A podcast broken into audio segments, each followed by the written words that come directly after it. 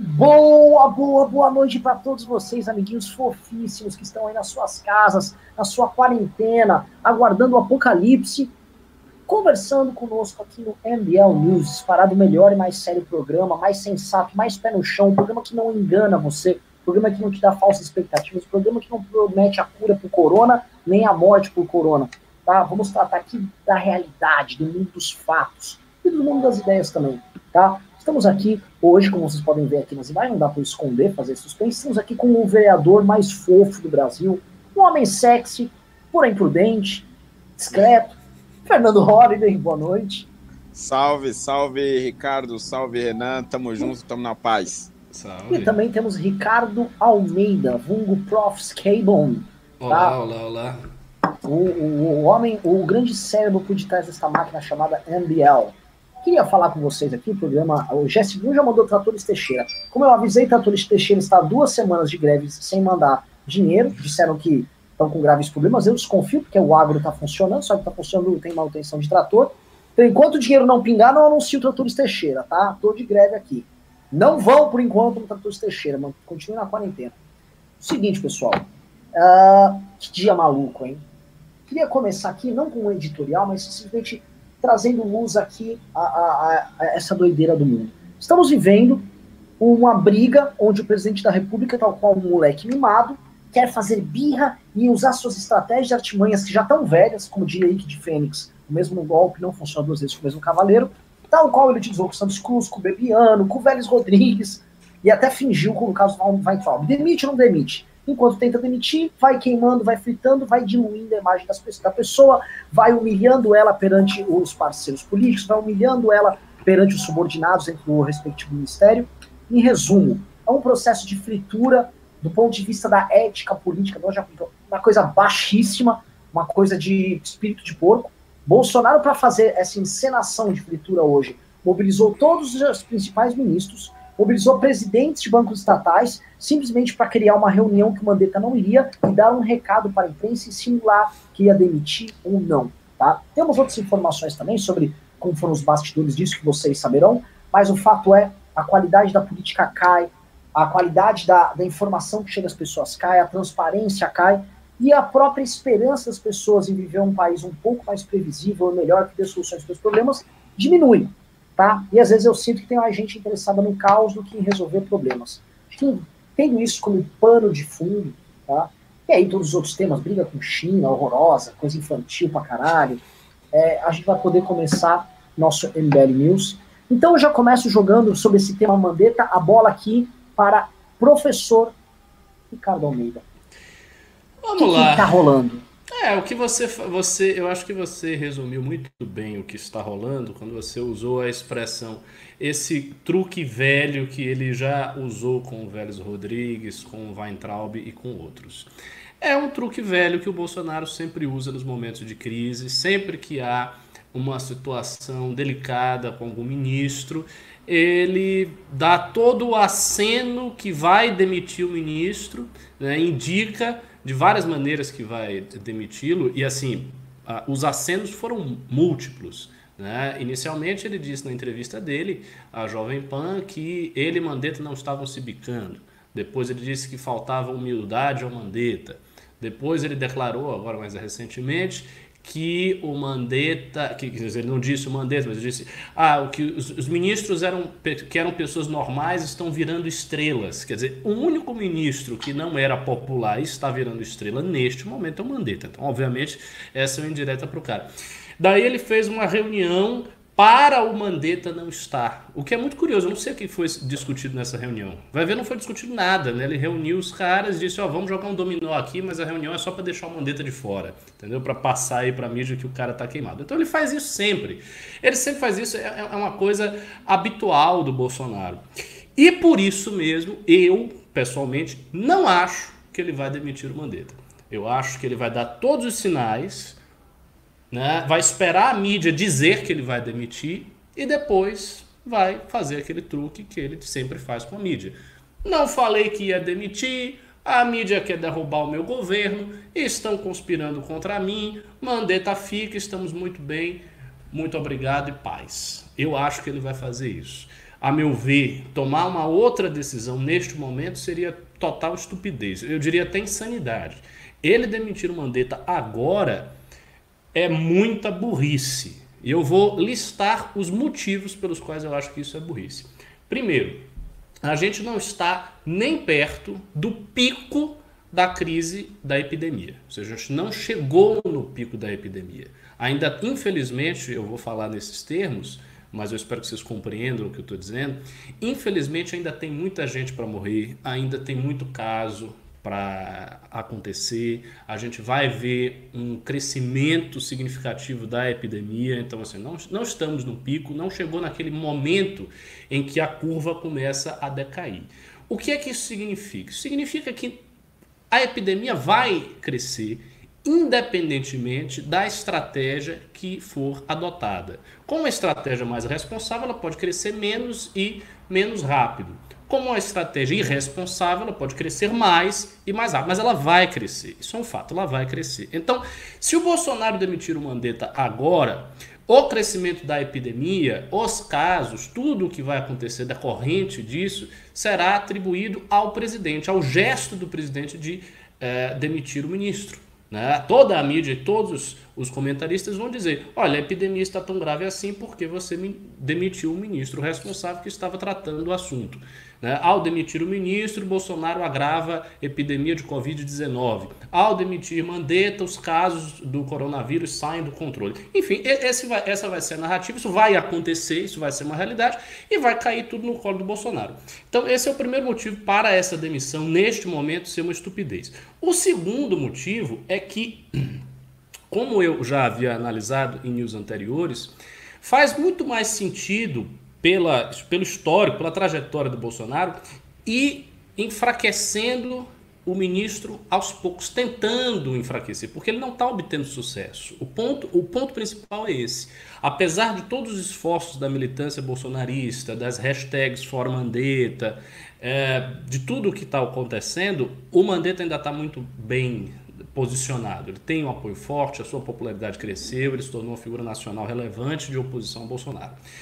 Então, ele é, faz mais sentido ele tentando minar o cara aos poucos, com alfinetadas aqui e ali, deixando o cenário instável, ele sempre fez isso. E a terceira razão de ser muito burro é que se ele quer demitir o ministro, faz muito mais sentido ele demiti-lo no momento em que a doença é, é, é, alcançar o seu pico. Porque ele demitindo o cara no máximo da doença, depois a doença vai começar a cair. E ele vai dizer: olha, o Mandetta não teve nada a ver com isso. Eu coloquei um outro ministro e ele foi mais eficiente no tratamento do Covid, as suas medidas foram mais é, inteligentes. Então eu acho que, assim, politicamente seria um tiro no pé Bolsonaro fazer isso, tendo a crer que ele está utilizando mais um desses truques, que ele vai manter sim o ministro. Pode ser que ele o demita daqui a três semanas, duas semanas, um mês, isso pode acontecer, mas nesse momento eu acho que a chance é baixa. Isso é a minha opinião. Vamos ver se o presidente vai ter, se não é solidariedade com o povo brasileiro, ou ao menos inteligência estratégica para fazer isso que eu estou dizendo.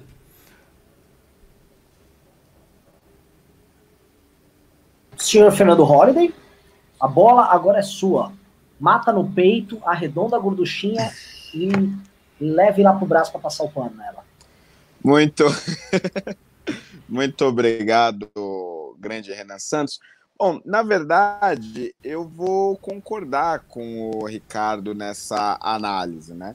Uh, eu, eu, acho que a análise dele está perfeita quanto uh, aquilo que tange que o Bolsonaro ele só teria a perder com essa uh, decisão de provavelmente demitir o Mandetta e muito provavelmente ele não o faria. Entretanto, existe um elemento aí que eu acho crucial a gente levar em consideração nessa, nessa análise, que é o egocentrismo do Bolsonaro. Ao longo dessas declarações em que ele criticou o Mandetta, a gente percebeu sempre um quesinho de inveja não por conta da capacidade técnica ou da capacidade de administração da crise que o ministro da Saúde estava representando, mas por conta da visibilidade que ele tinha ganho ao longo desse período. As falas do Bolsonaro, principalmente nas coletivas, quando ele diz que é, é, os créditos do sucesso de um time deve ser dado ao seu técnico e não somente ao jogador individualmente, é uma característica muito forte de que o maior incômodo dele não é de que é, o, o Mandetta poderia fazer um bom trabalho, um trabalho ruim, ou que o Bolsonaro estava é, é, jogando, é, jogando contra. Era simplesmente porque os créditos dele não estavam devidamente sendo divididos com o Bolsonaro. E aí eu, eu retorno a um apelido que a The Economist deu, se eu não me engano, na semana retrasada para o Bolsonaro, o chamando de Bolsonaro. Isso é, fazendo ali uma assimilação com o imperador Nero da Roma Antiga, que foi, uh, segundo a tradição, o responsável por tacar fogo em Roma e enquanto Roma pegava fogo, ele tocava a lira. Por que eu volto a essa, essa comparação? Porque Nero tinha uma característica que Bolsonaro também tem, e eu disse isso no meu artigo para o Diário de São Paulo. É, ele coloca o seu próprio ego à frente dos interesses do Estado, à frente dos interesses da nação.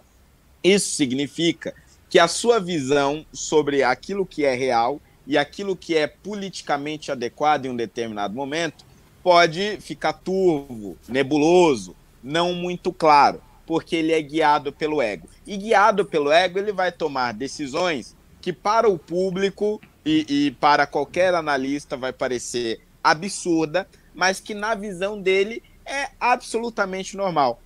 Um exemplo que a gente encontra no Nero da Roma Antiga foi a tentativa de jogar a culpa no incêndio de Roma por cima dos cristãos. É, oficialmente, o, os seus aliados, os seus auxiliares, levavam essa tese à frente, mas todo mundo sabia que isso era uma, uma pura loucura. Os cristãos não tinham sequer força e a sua ideologia não era capaz de levar ao fogo de Roma. Mas Nero, por conta do seu egocentrismo, levou essa tese à frente contra tudo e contra todos. E agora Bolsonaro leva a tese de que o isolamento social é um risco para a economia e vai trazer muitos mais mortes, uh, leva a tese de que o Mandetta é, na verdade, um arrogante que quer aparecer cada vez mais contra tudo e contra todos. Contra as análises da imprensa, contra os avisos de movimentos sociais, contra os avisos de próprios aliados, porque o seu ego fala mais alto. E nesse momento, o alerta do seu ego é de que ele está perdendo espaço para um ministro que até ontem era completamente desconhecido. É, e veja, oh, Rod, acho que é interessante a gente é, mergulhar um pouco mais nisso que você colocou, essa questão de ego, porque a briga do Bolsonaro, eu gravei um vídeo sobre isso, soltou hoje. Não é uma. Existe uma questão técnica aqui. Tá? Existe uma questão técnica. Claro, o Bolsonaro diz que defende aí uma linha diferente, que envolve a cloroquina, que envolve soltar uma galera para trabalhar correndo e tal. Mas é, não houve nenhuma proposta ou contraproposta vinda do Bolsonaro. Para falar a verdade, hoje o Osmar Terra, que é o provável substituto do Bolsonaro, soltou um artigo na Folha de São Paulo defendendo essa linha com uma série de terraplanismos. Né? Desculpa a analogia com o nome dele, aí ficou bem boba, mas é verdade. O que, que rola? É, ele fala assim: nós temos que seguir o, o exemplo de sucesso da Suécia, do Japão e da Coreia do Sul. Sendo que os três acabaram de entrar em estado de emergência e abandonaram esse modelo. Os três largaram isso agora. Mas é, é, essa foi a única vez que eles balbuciaram, vamos dizer, a formulação de algo. Não veio nada pronto, com um estudo, nada. Bolsonaro só fica dando opinião, igual um tiozão da opinião no WhatsApp. E aí o que aparece que abala o Bolsonaro é a popularidade do Mandetta. Ora, o Mandetta é popular por expressar uma corrente uh, muito diferente de ações para responder ao coronavírus. É o oposto que o Bolsonaro preconiza. Então o Mandetta é mais popular que o Bolsonaro, defendendo o contrário, e o Bolsonaro, ele fica puto, e eu vi essa declaração do técnico, do Dividir os Louros, mas que louro ele quer ter se ele tá defendendo o contrário do próprio ministro? Não tem o menor sentido. É uma coisa, assim, puramente emocional. Eu acho que o Bolsonaro é, tem um lance assim, ah, eu tô muito puto que ninguém tá ouvindo minha opinião no meu próprio governo. Ninguém tá gostando. Mas por quê? Ah, tudo bem, mas ninguém me ouviu, podia fazer diferente. Por que vocês não estão me ouvindo também? Pô, mas por que, que ele tá levando crédito, sendo que eu, eu nem penso assim? eu tô muito chateado. Aí me parece um papo de criança. E eu vou falar para vocês, eu, eu, eu acho, minha opinião aqui, impossível qualquer alteração na política de isolamento uh, atual, simplesmente porque Bolsonaro pode fazer o quê? O que, que ele tem à disposição? Ele tem decretos, medidas provisórias. Ele vai lá e emite um decreto. Está acabada a quarentena! No dia seguinte, o Congresso está derrubada a medida provisória do presidente e acabou. Isso se o, o Supremo não via declarar aquilo como ilegal. Vamos, vamos fazer uma a, a interpretação estranha ali da, do dispositivo e vão falar que aquilo é inconstitucional e vão, vão cagar ali alguma uma, uma decisão. Tá? Na prática, o Bolsonaro não vai poder fazer nada contra isso. Ele é totalmente refém uh, de, de, dessas circunstâncias hoje, dessa coligação de forças que envolve Congresso, Supremo, governadores e o próprio governo dele. Então, o que, que ele pode fazer? Olhando hoje, a única coisa que resta para o Bolsonaro é só isso. Ele fica operando num plano meramente narrativo, ele opera naquele plano, e do ponto de vista concreto, se ele troca o Mandetta, ele não vai poder fazer nada com esse ministro novo. Osmar Terra entra lá e vai fazer o quê? Nada. Ele decreta, ó, vai ter cloroquina para todo mundo e vai todo mundo para rua. E o Congresso derruba na hora. Como vocês veem, estou errado, estou certo? Passo a bola aí para vocês. É, eu acho que você está certíssimo, exatamente isso. E, e, o ponto mais dramático de toda essa situação é quando o Bolsonaro fez diferente. Ele nunca fez diferente. Assim, ele, ele começou o governo podendo fazer diferente. Hoje ele não pode. Mas ele também não fez. Então, assim, o, o Bolsonaro é um, um presidente que é figurante no seu próprio país. Ele é um figurante, ele não é o protagonista. Ele é o protagonista do discurso. Nesse sentido, todas as atenções estão voltadas a Bolsonaro. Eu acho até que demasiadamente. Então, qualquer coisa que ele fala é uma polêmica infindável, todo mundo comenta, assim, o cara é o grande protagonista do discurso. Mas em termos de ação efetiva, ele nunca foi, ele não é. Ele, ele governa na base da narrativa, é um pós-moderno, ele fica lá nas simbolizações loucas dele com Carluxo. Enfim, e, e realmente ele não pode fazer nada. É, eu acho que, politicamente, a sua grande esperança é conseguir convencer o povo a partir do momento em que as pessoas estão querendo, muita gente está querendo voltar a trabalhar, as pessoas estão tendo as suas dificuldades. E eu acho que essa logística que foi montada para veicular os benefícios, provavelmente, se tratando de Brasil, deve ser uma logística meia boca. Então, assim, um bocado de gente não vai receber os benefícios, vai ter auxílio que o pessoal não vai receber, vai ter confusão nesse meio de campo, e daí as pessoas vão se revoltar, vão querer voltar a trabalhar, eu quero voltar a trabalhar, não recebi meu dinheiro, o dinheiro é pouco, tá faltando coisa aqui na minha casa e tal. Ele espera que haja essa reação popular e que ele saia ganhando politicamente com isso. Porque ele disse isso na entrevista que ele deu à Jovem Pan. Ele falou: Olha, eu não estou fazendo certas coisas porque ainda não tem a reação popular que eu preciso. Ele disse explicitamente. Ele disse: Eu vou fazer isso quando o povo me ajudar. Por quê? Porque eu não tenho nada. Eu só tenho uns poucos parlamentares e o povo. Então é isso que ele acha. Ele acha que ele só tem o povo e os poucos parlamentares. Para o infortúnio do Bolsonaro, o povo ainda não está reagindo do jeito que ele imaginava. Eu acho que talvez ele pensasse que a população, a essa altura do campeonato, já estaria mais é, intensamente é, enfim, na tese de que tem que voltar tudo a acontecer, que tem que voltar a trabalhar. E não está sendo assim. Não está sendo tão forte assim. Até porque tem um, tem um detalhe aí que é de ordem sociológica. Os, é, as pessoas que, que usam a rede social muito para comentar política. As, as, as, chamadas classes falantes, elas são as classes médias, né? desde sempre, isso não é a peculiaridade do Brasil. Então as classes médias tendem a ser as classes mais falantes de uma determinada nação. E então o que está rolando? As classes médias, como elas não são tão pressionadas pelas questões econômicas, elas querem ficar dentro de casa. Ainda que muita gente esteja reclamando da quarentena. Mas as classes médias tendem a preferir ficar dentro de casa. E são essas classes as mais falantes, as mais eloquentes.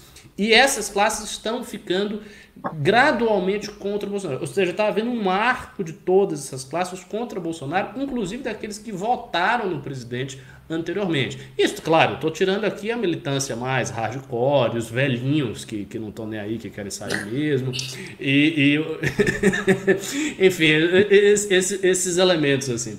Mas assim, o grosso da classe média tá com mandeta. E o Bolsonaro tá ficando puto com isso e ele vê que ele não tem o que fazer. Pode ser que essa situação e o seu ego, como citou o Fernando Holliday, o precipite a tomar uma decisão politicamente equivocada, que é a decisão de retirar o ministro neste momento. volto a dizer, eu tendo a crer que ele não vai fazer isso, mas pode ser que ele faça por conta disso. Se, se o fizer, será um erro grave. Agora, eu só queria é, é, realçar um negócio aqui, Renan, uma coisa muito importante. Tem uma verdadeira campanha aqui no chat para você beber água. O pessoal está decretando eu a sua morte vendo. caso caso está bebendo, né? Eu tô, eu tô bebendo aqui um, um eu vou te falar, uma, é uma frescura também pós-moderna, é um cold brew coffee. É um café basicamente coffee. espremido é. a seco, a frio, quer dizer. É, tipo, ele, ele não é cozido, ele não é fervido o café. Meu irmão que faz, é mais barato e é mais gostoso e se toma geladinho. Bom. E é líquido também, tem água. Tá vendo, pessoal? O Renan não vai morrer. Fiquem, fiquem felizes. Continuando aqui, tá? Esse tema do Mandetta é muito quente. É, aliás, parece que vai ter pronunciamento do Bolsonaro logo mais, viu? Primeiro, eu quero agradecer ao público hoje que está chegando aqui. Estamos com 1.150 pessoas, mas eu quero 1.400. Por isso eu peço para a galera aqui no chat, estuprem like. Quando você dá o likezinho, faz a live chegar no maior número de pessoas e assim a gente esclarece para as pessoas a realidade.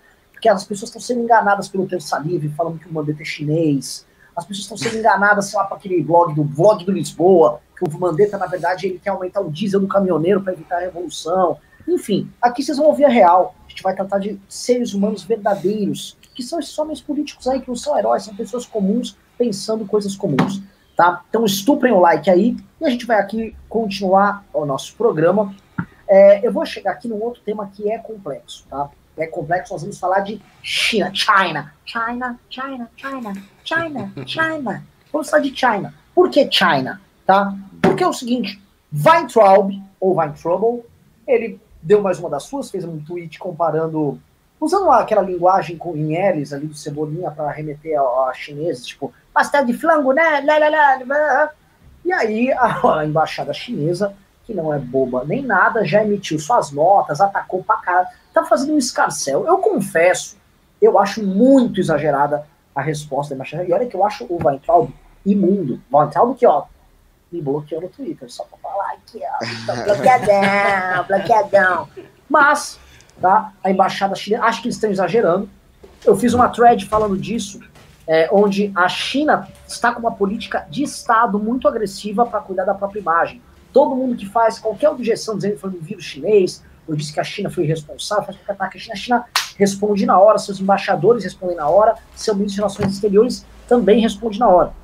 Ou seja, a China está com uma política muito clara de evitar danos à sua imagem e impedir que homens públicos ou jornais, etc., ataquem o país por conta dessa crise. Tá? O que eu acho até uma coisa muito precipitada do país, o que só revela, vamos dizer, essa tentação autoritária que eles têm. Porque não é, eu não vejo, se, se, se, se o Weintraub tivesse feito essa crítica ao Japão, eu não veria o Japão respondendo dessa mesma forma. Porém, a situação dada é a seguinte: nós dependemos uh, das exportações para a China hoje. Não será agora que você vai mudar, nem nos próximos dois, três meses. Verdade, não vai ser nem nos próximos dois, três anos. Tá? Isso é uma, é uma reorientação que a gente tem que dar no nosso modelo de, de economia e tal. E hoje essa reorientação não está dada. A gente nem sabe como é que vai passar dessa crise. Só que o que a gente tem hoje é os influenciadores do bolsonarismo, Bernardo Kister, toda aquela máquina de retardado lá, eles estão agora levantando uma hashtag bloqueio continental, a China, estão achando que eles são Napoleão Bonaparte fazendo um bloqueio continental à Inglaterra, né, achando que eles, Brasil, vão brincar. Ah, não, não entra nada da China nós vamos também evitar a China de receber. Eles estão completamente malucos. E o problema é que com essa embaixada chinesa aí hiperativa, o que nós temos é nós nos queimando com o nosso maior parceiro comercial, mesmo sabendo que é um tremendo filho da puta. Fernando Holly Bobs. Como você vê essa treta? Olha, Ana, sinceramente, eu não acho que esse pessoal aí tenha algum tipo de influência. Eu vi lá alguns, né, do, dos influenciadores levantando essa hashtag aí, o, o Bernardo Kister, etc. Eu não acho que esse pessoal tenha qualquer tipo de influência sobre aqueles que realmente tomam uh, decisão no governo. Até porque o Bernardo Kister, em, em especial, ele é um sujeito, eh, dentre esses influenciadores, que mais tem um perfil de, de ser aqueles que espera grandes orientações para poder tomar as suas decisões, os seus posicionamentos. Não é daquele perfil de influenciador bolsonarista que faz crescer uma onda e a conduz até o final. Pelo contrário, eu vejo ele mais como uh, um influenciador passivo, se é que isso é uh, uh, possível. Então, eu Você vejo... também é, não é?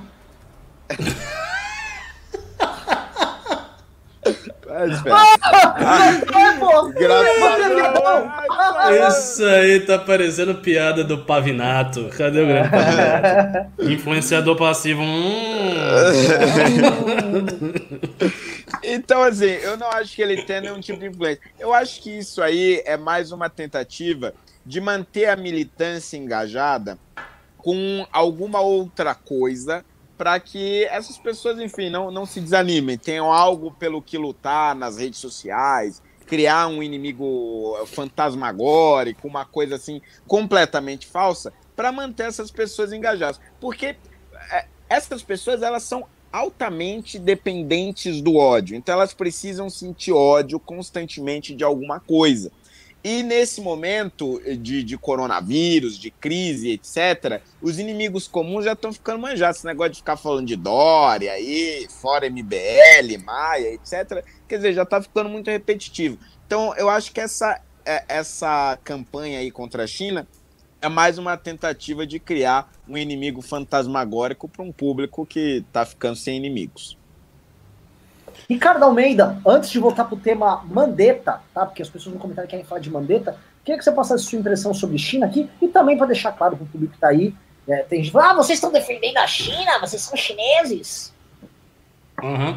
É, vamos lá. Primeiro, eu gostaria de dizer que eu concordo com o Holiday de maneira, de maneira elíptica, oblíqua. Realmente eu acho que esses caras não têm essa influência em quem toma as decisões, porque eles só têm influência no presidente. Como o presidente não toma as decisões mais, né, eles não, no, no, fim das contas eles não têm influência no governo. Mas no presidente, obviamente, eles têm sim. Isso é, assim, é, é muito claro que eles têm. E o que, que eu acho disso? Eu acho o seguinte: é um gesto farsesco, é uma farsa, é uma paródia de qualquer coisa real.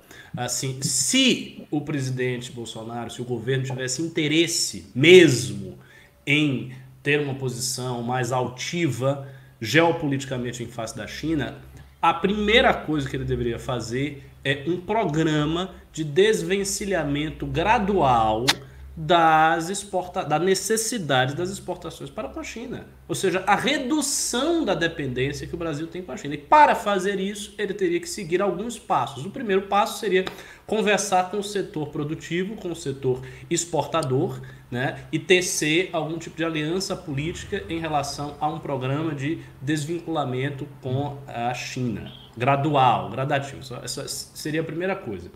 A segunda coisa a fazer é durante esse processo ter uma postura em diplomacia e política externa muito discreta. Ou seja, ficar na berlinda, ficar quieto.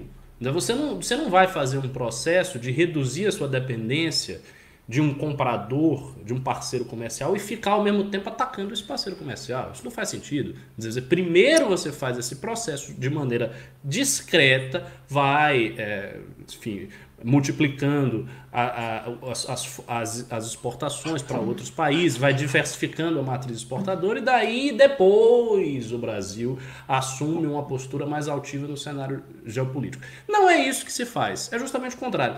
Não se faz absolutamente nada para reduzir essa dependência econômica, dependência esta que fazia parte sim de um projeto que era ao mesmo tempo econômico e político do PT, que foi aquela coisa toda dos BRICS e tal, a gente sabe que isso foi construído pelo PT, mas não se faz nada de, de efetivo para resolver isso aí, e ao mesmo tempo o Brasil resolve fazer, ah não, agora é bloqueio comercial com a China. Quer dizer, isso é uma maluquice. E a gente sabe, e sabe por que, que é assim? É assim porque, novamente, esse governo faz apenas gestos. É um governo de, narrativa, de, de conversa. A, mili, a militância bolsonarista e Olavete não faz nada.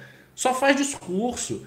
Entendeu? Então eles não, tão, eles não estão realmente preocupados em criar um programa para desvencilhar o Brasil da China. Eles não estão preocupados com a dependência que o Brasil tem objetivamente com a China. Eles não estão preocupados com nada disso. Eles estão preocupados apenas em falar. Né? Em falar, em, em fazer gestos vãos que, que não tem nenhuma consequência para a sua militância, para a militância dizer, ah, a China é comunista, não podemos ficar com a China, a China tem que se lear, blá blá blá blá. blá. É isso, basicamente.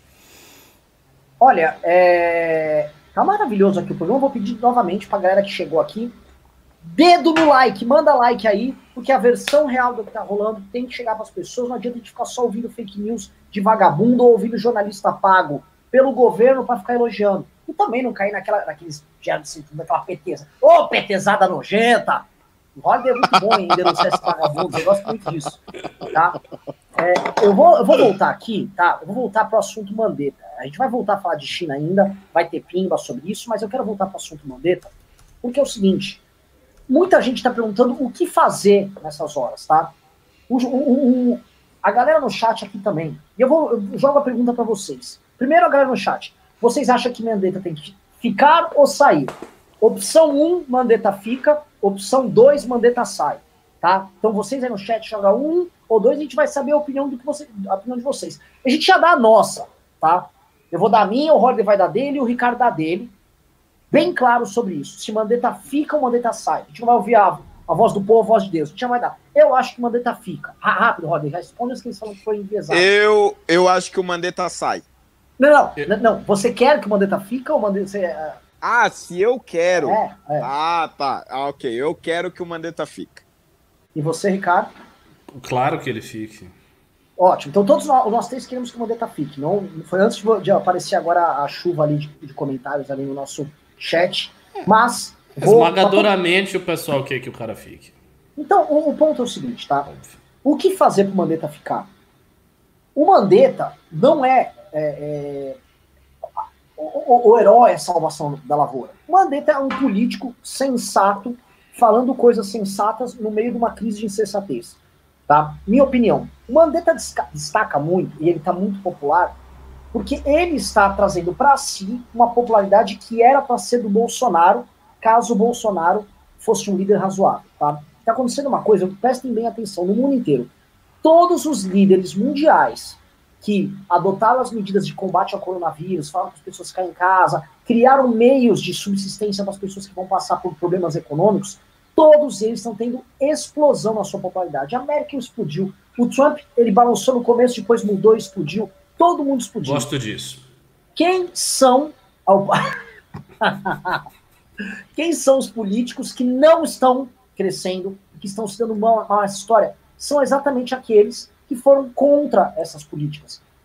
Lopes Obrador no México, que ficou quase também falando em nadar no esgoto, igual o Bolsonaro, e Jair Bolsonaro no Brasil. Aí as pessoas olham por contraste. Eu tenho um líder falando o contrário do que deve ser feito, e aqui eu tenho um ministro da saúde falando que deve ser feito de forma pausada, tranquila, calma, falando igual um médico. Se eu fosse, sabe, se eu tivesse machucado e fosse o Mandetta, eu ia estar tranquilo. O Mandetta realmente passa calma, aquela coisa meio parcimoniosa, tranquila, coisa de doutor, sabe? Doutor, tô machucado aí, que remédio eu tomo? É isso, o Mandetta passa isso para as pessoas, ele passa esse climão de médico. E no momento que eu acho que existe um pânico, que é gerado uma incerteza gigante, pessoas que geram certezas em meio a incertezas são pessoas importantes para estar em casa de comando. E esse é o papel que o Mandetta vem cumprindo. Gostem dele ou não. Hoje ele vem passando calma e certeza. E é disso que a gente precisa. Tá? A gente vai ter agora um momento de crise grande, que vai ser também econômica, onde se a federação estiver desunida num clima de guerra, a gente vai ver coisas horrorosas. A união dos estados, a federação como um todo, se ela não tiver firme, todos juntos, nós teremos problemas. E a gente tem oportunistas de todos os lados. Tá? A gente tem esquerdistas, petistas, essa petralhada que o Rodrigo denuncia bem, pronta para agir. A gente tem o próprio presidente da República procurando confusão. Então, o Mandetta passa essa serenidade e as pessoas estão em busca de serenidade, estão com medo. É isso que eu penso. Passo a bola aqui para Fernando Hollyboy. Olha, é, eu acho que é exatamente isso, Renan. Eu acho que o, o Mandetta ele ganhou esse destaque todo, né, ao longo dessa crise, justamente porque o padrão com o qual nós estamos acostumados desde o início desse governo é muito baixo. Né? Quando você olha para o ministro da Educação, e olha aqui, o Ministério da Educação é um dos ministérios mais importantes do país, desde a década de 30, quando foi criado. É, você olha para o Ministério da Educação e olha o responsável por ele, o Weintraub, um completo retardado, um, uma pessoa abominável, um troglodita, um ostrogodo, mal consegue falar direito com as pessoas, entendeu?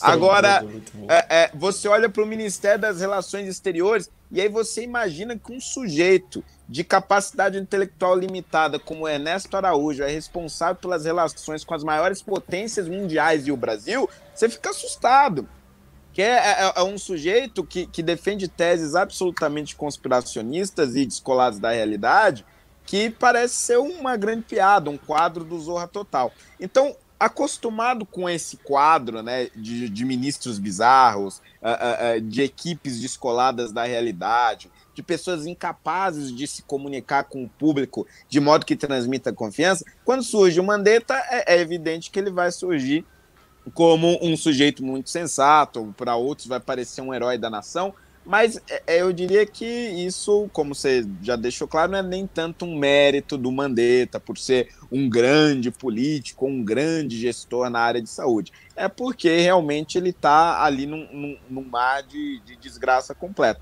Isso me lembra, por exemplo, uh, o governo Fernando Henrique Cardoso, que era um cenário completamente diferente. E agora vão me chamar de tucano e não sei o que e tal. Mas a verdade é que você tinha ali no governo Fernando Henrique uma média de ministros muito bem avaliados, muito bem capacitados, que estavam, uh, via de regra, né, tinha ali algumas exceções, mas que estavam aptos para os seus cargos, e você tinha alguns ministros que se destacavam, alguns ministros que iam realmente além daquilo que era o moderado, sensato e esperado. Como, por exemplo, o então ministro da Saúde, José Serra, que ficou conhecido mundialmente por conta de um programa desenvolvido de combate à AIDS e por conta do desenvolvimento dos genéricos, que era algo uh, uh, que para a época foi realmente inovador. Quer dizer, o cara foi entre os melhores, uh, se destacou. Diferente agora do Mandetta, que se destaca entre pessoas de, de péssima qualidade, de pessoas que são que vergonhosamente ocupam cargos tão importantes. E, Rob, antes de passar para o Ricardo, só queria te colocar, né? E lembrando que hoje os ministros mais destacados, eles estão com Mandetta. O Verdade. fosso que fica é assim, você tem o Mandetta, o Braga Neto, e os militares apoiam ele, o Moro apoia ele, o Moro inclusive acabou de dar uma declaração, tá? Sérgio Moro, Sérgio Fernando Moro, homem que prendeu o Lula, deu uma declaração agora de que é a favor do isolamento, da política de isolamento. Ele tá com Mandetta. É. Paulo Guedes, mesma coisa, Tereza Cristina, mesma coisa. Sobra quem? Vai Weintraub? Ricardo Almeida. Não, exatamente isso, exatamente isso. Eu só queria é, é, acrescentar uma coisa que não foi dita aí. É, para o Mandetta assegurar a manutenção dele no cargo, assim, pensando só isso, ele ficar no cargo, o que ele deveria fazer é ter uma postura de absoluta discrição, como é o caso do ministro Sérgio Moro. O problema é que essa postura de absoluta discrição é também uma postura de subserviência ao presidente. Porque aí é que vem o ponto. Por exemplo, o, o, o, os bolsonaristas falam: ah, mas o Mandetta tá dando uma alfinetada. Ah, mas o Mandetta respondeu isso. Ah, mas não sei o que, o Mandetta falou, não sei o que, tá lhe faltando humildade. O ponto é: o Mandetta não estava assim. Entende? Assim, o Mandetta agora ele tá tomando uma postura de negar o presidente, de dizer não, não é isso não. Né? Eu sou a favor é, é, é, do isolamento. Nós temos que fazer isso aqui, não é esse o caminho. Né? O Bolsonaro falou, ah, o negócio da demissão, ele disse, não, mas eu estou trabalhando, eu estava dormindo. Né? O presidente pode falar, mas eu tenho que trabalhar. Quer dizer, essas fustigadas que a mídia coloca e que ele está fazendo, isso aí denotam uma posição mais independente da parte dele. E isso gera em Bolsonaro muito mais medo, mais ciúmes e mais raiva. E aí fica essa tensão. O ministro Sérgio Moro é diferente. Ele vai para uma, uma, linha, a estratégia dele é outra. Ele, ele fica quieto lá, para praticamente é, é, é, é, se fingir de morto.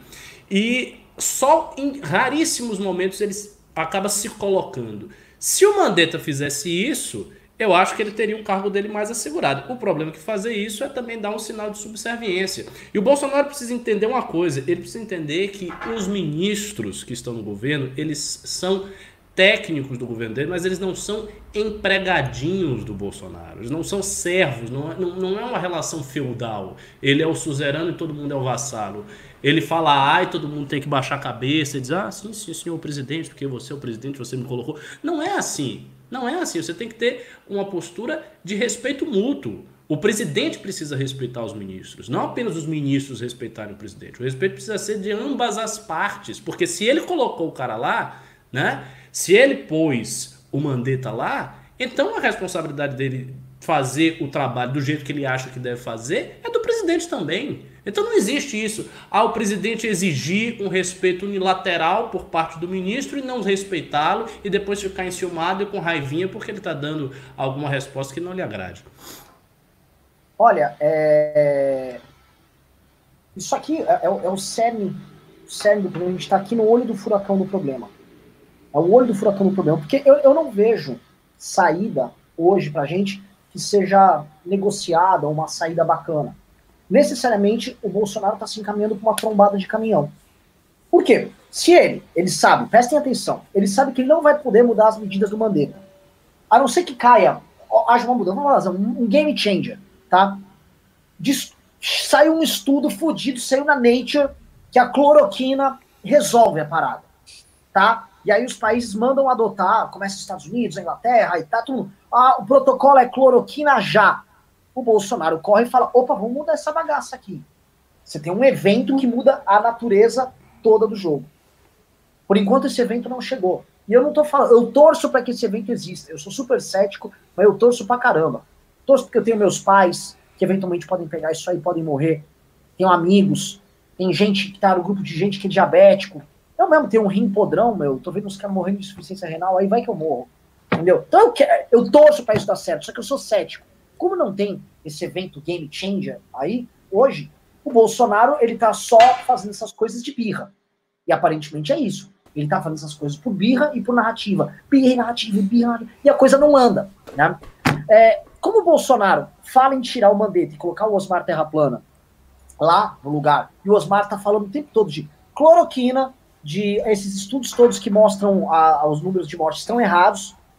O, a linha que o Osmar quer colocar é a linha que o Bolsonaro fala e que a linha assim que youtubers, é, tipo, sei lá, o Bernardo Kister fala. Ele vai pegar uma, opiniões de youtuber e colocar ali no Ministério da Saúde. Isso não vai passar, como a gente disse, isso não vai andar no Congresso. Informações que a gente tem de dentro do Congresso, conversas com desde agentes que atuam no judiciário, até Congresso Nacional, até governadores que a gente fala, prefeitos, Nada disso que o Bolsonaro quer fazer vai passar. Então a gente vai ficar nesse impasse. Ele vai ficar tentando passar, vai tentar colocar uma pessoa dele, vai ficar brigando e fazendo narrativa, e as pessoas vão ficar cada vez mais neuróticas. Que é o que a gente vê aqui no chat. As pessoas preocupadas. As pessoas não estão legal, porque as pessoas ficam vendo, porra, eu durmo com um ministro, acordo com outro. Aí, ah, vai tirar o mandeta, vai, caralho, deixa eu me mobilizar aqui. Vou tirar o mandeta. Aí, ah, não tirou. Aí amanhã volta com isso. Que isso? Isso é uma tortura psicológica. E esse impasse é um inferno. É um inferno. É, mas aí, aí, é tá. Aí tem, aí tem um ponto assim que a gente precisa refletir. Por isso que eu acho que o Bolsonaro ainda tem aí uma, uma carta na manga, digamos assim, que é o seguinte. O fato dele não ser obedecido, num certo sentido, é positivo para ele porque permite que o presidente faça certas coisas, tome certos gestos, fale certas coisas e não tenha consequências reais, concretas que caem sobre ele. Se ele tirar o Mandetta é diferente. Se ele chegar lá, tirei o Mandetta, botei o Osmar Terra, todo mundo viu que ele fez isso, ou seja, ele assumiu a responsabilidade, ele disse, olha, eu estou dizendo que esse cara aqui está errado e esse cara aqui está certo. Aí chega lá o Osmar Terra, distribui hidro, é, hidroxicloroquina para todo mundo, todo mundo volta a trabalhar, é, não faz isolamento nenhum, deixa os velhos dentro de casa, enfim, faz lá o que, o que ele quer. A doença sobe vertiginosamente e o tratamento não funciona, aí é, isso vai e cai no colo do Bolsonaro, porque ele fez, ele tirou. Então, assim, o Congresso e as demais forças impedirem o Bolsonaro de fazer isso, faz com que ele também não tenha essa responsabilidade. Ele não tem a responsabilidade por agudizar a crise. Então o que, que ele espera? Ele espera que as consequências econômicas sejam vistas pela população como consequências mais graves, mais dramáticas do que a própria doença. Então que as pessoas enxerguem as consequências econômicas. Como eu falei, eu não acho que essa logística que estão montando os auxílios vai ser as mil maravilhas. A gente sabe que enfim, logística não é o forte do Brasil. Então há uma certa tendência de ser meio complicado, meio confuso, e aí Bolsonaro se fortalece, porque ele vai estar dizendo o tempo inteiro, que esse foi o foco do discurso dele, nós temos que nos preparar contra a doença, temos que fazer alguma coisa, mas não podemos deixar que o remédio seja mais drástico do que a doença. Ou seja, a gente não pode parar tudo, as consequências econômicas vão vir, e elas vão vir. Né? Então, ao, mesmo tempo que ele não governar o enfraquece para dentro, mas por outro lado o fortalece também. existe uma dialética, existe uma ambiguidade aí que é, é, é, é muito até, até sofisticada, né? Porque é a ambiguidade da seguinte maneira: ele precisa governar para ser respeitado como presidente, como líder da nação. Ele não está fazendo isso. Portanto, ele começa a perder o respeito por conta disso. Por outro lado, ao não governar, ele não precisa assumir responsabilidade nenhuma. Ele fica como uma espécie de comentarista de jornal no seu próprio governo, falando o que ele quer, dizendo o que ele quer e tentando surfar ali na narrativa que, é, que lhe é mais favorável naquele momento. É difícil lidar com isso. Não, não é tão fácil assim. Ah, eu acho, inclusive, que os adversários políticos de Bolsonaro ainda não encontraram uma fórmula clara para derrotá-lo quando ele entra nesse jogo. Ricardo Almeida, isso aqui, ó, isso aqui é o tipo de análise que essas pessoas que estão assistindo hoje no MBL News, elas têm, tá? Isso é coisa que vocês não vão ver nos jornais, isso não vão ver na Jovem Pan, com todo respeito ao, ao pessoal lá. Só que a análise profunda, entrando aqui na, plá, na realidade do problema mesmo, tá? O que o Ricardo acabou de colocar para vocês, e me corrijam aqui se eu falar, se eu interpretar aqui errado o nosso colega Ricardo, é o, Jair Bolsonaro, ele tem uma incrível capacidade de viver obtendo lucros políticos, dividendos políticos, de não governar enquanto governante. Ele consegue ser oposição da oposição e do próprio governo. Exatamente. Ele vira, ele vira como. Sabe qual é a postura do Bolsonaro? Vocês já viram no jornal, tem um ombudsman? O Bolsonaro é um ombudsman do próprio governo. O que é a função do ombudsman? Vamos supor que um jornal, a Folha de São Paulo, escreveu uma matéria com fake news sobre o Holiday. o Holiday reclama lá para a Folha, aí o ombudsman escreve uma coluna na Folha falando, pô, a Folha errou nisso aqui, acho que precisa melhorar nisso, isso aqui. O Bolsonaro é isso no próprio governo. Ele não age, ele não trabalha, ele já desencanou de trabalhar faz tempo, e ele vira um ombudsman, e ele tá preocupado com as declarações que vão sair da boca dele, se elas podem queimar o filme com certos setores que são importantes para ele. Por exemplo, o, Paulo Guedes já deixou claro, e aí se tem Minion aqui no comentário, ô Minion, responde aí, Minion. Não vai fugir, não. Tá? Não, não vai fugir, Minion. Eu, eu fico puto é o seguinte: o, o Bolsonaro precisa responder o que o, o Paulo Guedes disse. O Paulo Guedes disse: olha, falamos em cortes no funcionalismo para tentar acompanhar aqui o drama que as pessoas no setor privado, especialmente os informais, vão passar. Só que o presidente é contra. Presidente não deixa a gente nem falar nisso. O Bolsonaro não deixa eles nem falarem nisso. Por que, que o Bolsonaro só tá preocupado ali? Com a narrativa. Pô, vai me atrapalhar com os funça, aí eu fico mal, aí vai ter greve lá na frente, vou. Pô, ele não é corajoso? Ele não sangrou por nós? Ele não sangrou por nós? Caralho, então ele é corajoso, não é? Ou não é corajoso? Esse cara vive só de narrativa. E aí que é, para mim entra o problema, que é o seguinte: o Ricardo colocou, os políticos não sabem hoje lidar com isso. Porque os políticos eles tentam trabalhar a realidade e obter vamos dizer assim, dividendos políticos dos atos formais e reais que eles exercem na realidade. Então, assim, um prefeito quer ter uma entrega tal de obras, aí ele entrega umas obras e faz uma propaganda na TV, e aí fala, ó, oh, eu entrego obra. E aí, hoje as pessoas não estão ligando muito para isso, as pessoas estão ligando cada vez mais é para plasticidade do discurso, ou por mexer na emoção delas, ou para mostrar que ele é muito autêntico e tal, e não está falando com, com coisas concretas. O problema dessa crise, assim, a gente olha como um cara como Helder Barbalho. Quem está assistindo a gente sabe da família Barbalho, uma das famílias mais corruptas no Brasil. O Helder Barbalho está popular na crise, porque ele está criando medidas lá para resolver o problema do Pará tal. O Holiday está propondo um monte de medidas concretas aqui. O que, que nós temos? As pessoas vão ter que, alguma hora, ver que o mundo é real, que, tipo, você, se tiver uma ponte na sua cidade e a ponte está quebrada, alguém vai ter que arrumar a ponte e não vai ser um, uma mitada de como você quer pegasse a mitada que o cara deu, o turndown for light, que virasse tijolo e você cobrisse ali a ponte. Isso não vai acontecer. Então, como é que. Eu não sei dizer, cara. A gente tem pequenas impressões que estão no ar aí.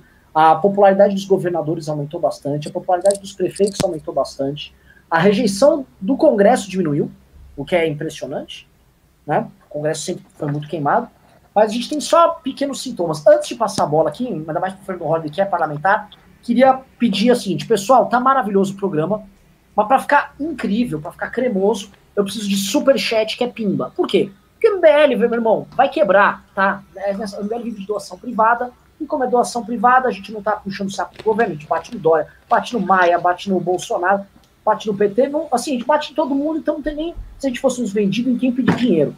A gente pede dinheiro para vocês, porque nós somos o sindicato das pessoas normais. E como sindicato das pessoas normais, a gente precisa pedir ajuda de contribuição voluntária para pessoas normais. Manda aí qualquer coisa e pergunta o que quiser. Quer humilhar a gente, humilha, a gente responde todo mundo.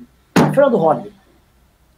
É, Renan, eu concordo. O meu áudio vai ficar ruim agora, porque a bateria do meu celular estava acabando, então tive que colocar no carregador. Mas é, eu concordo com, com vocês nessa análise, porque, de fato, a estratégia do Bolsonaro até aqui tem sido essa, mas não só isso, é uma estratégia que, infelizmente, tem funcionado. E eu acho que esse é um dos lados negativos da política uh, ter se tornado, em certa forma, tão dependente das redes sociais. Porque a linguagem que ele escuta e a linguagem que ele entende é essa, que é traduzida basicamente pelo Carluxo. Ele olha os gráficos do Twitter, ele olha os gráficos do Facebook, a, a, a, do Instagram e, e vê também por meio dos comentários se uma determinada narrativa está sendo muito bem aceita ou não tão aceita. Ou seja, ele começa a fazer, e, e aí eu, eu não sei se estava exatamente na análise de vocês, mas aí eu incluo, é, ele começa a fazer diversos balões de ensaio que são completamente dependentes, não de ações concretas, mas simplesmente de declarações. De declarações que ou ele mesmo dá para os jornalistas, ou de coisas que ele faz chegar na imprensa por meio de vazamentos.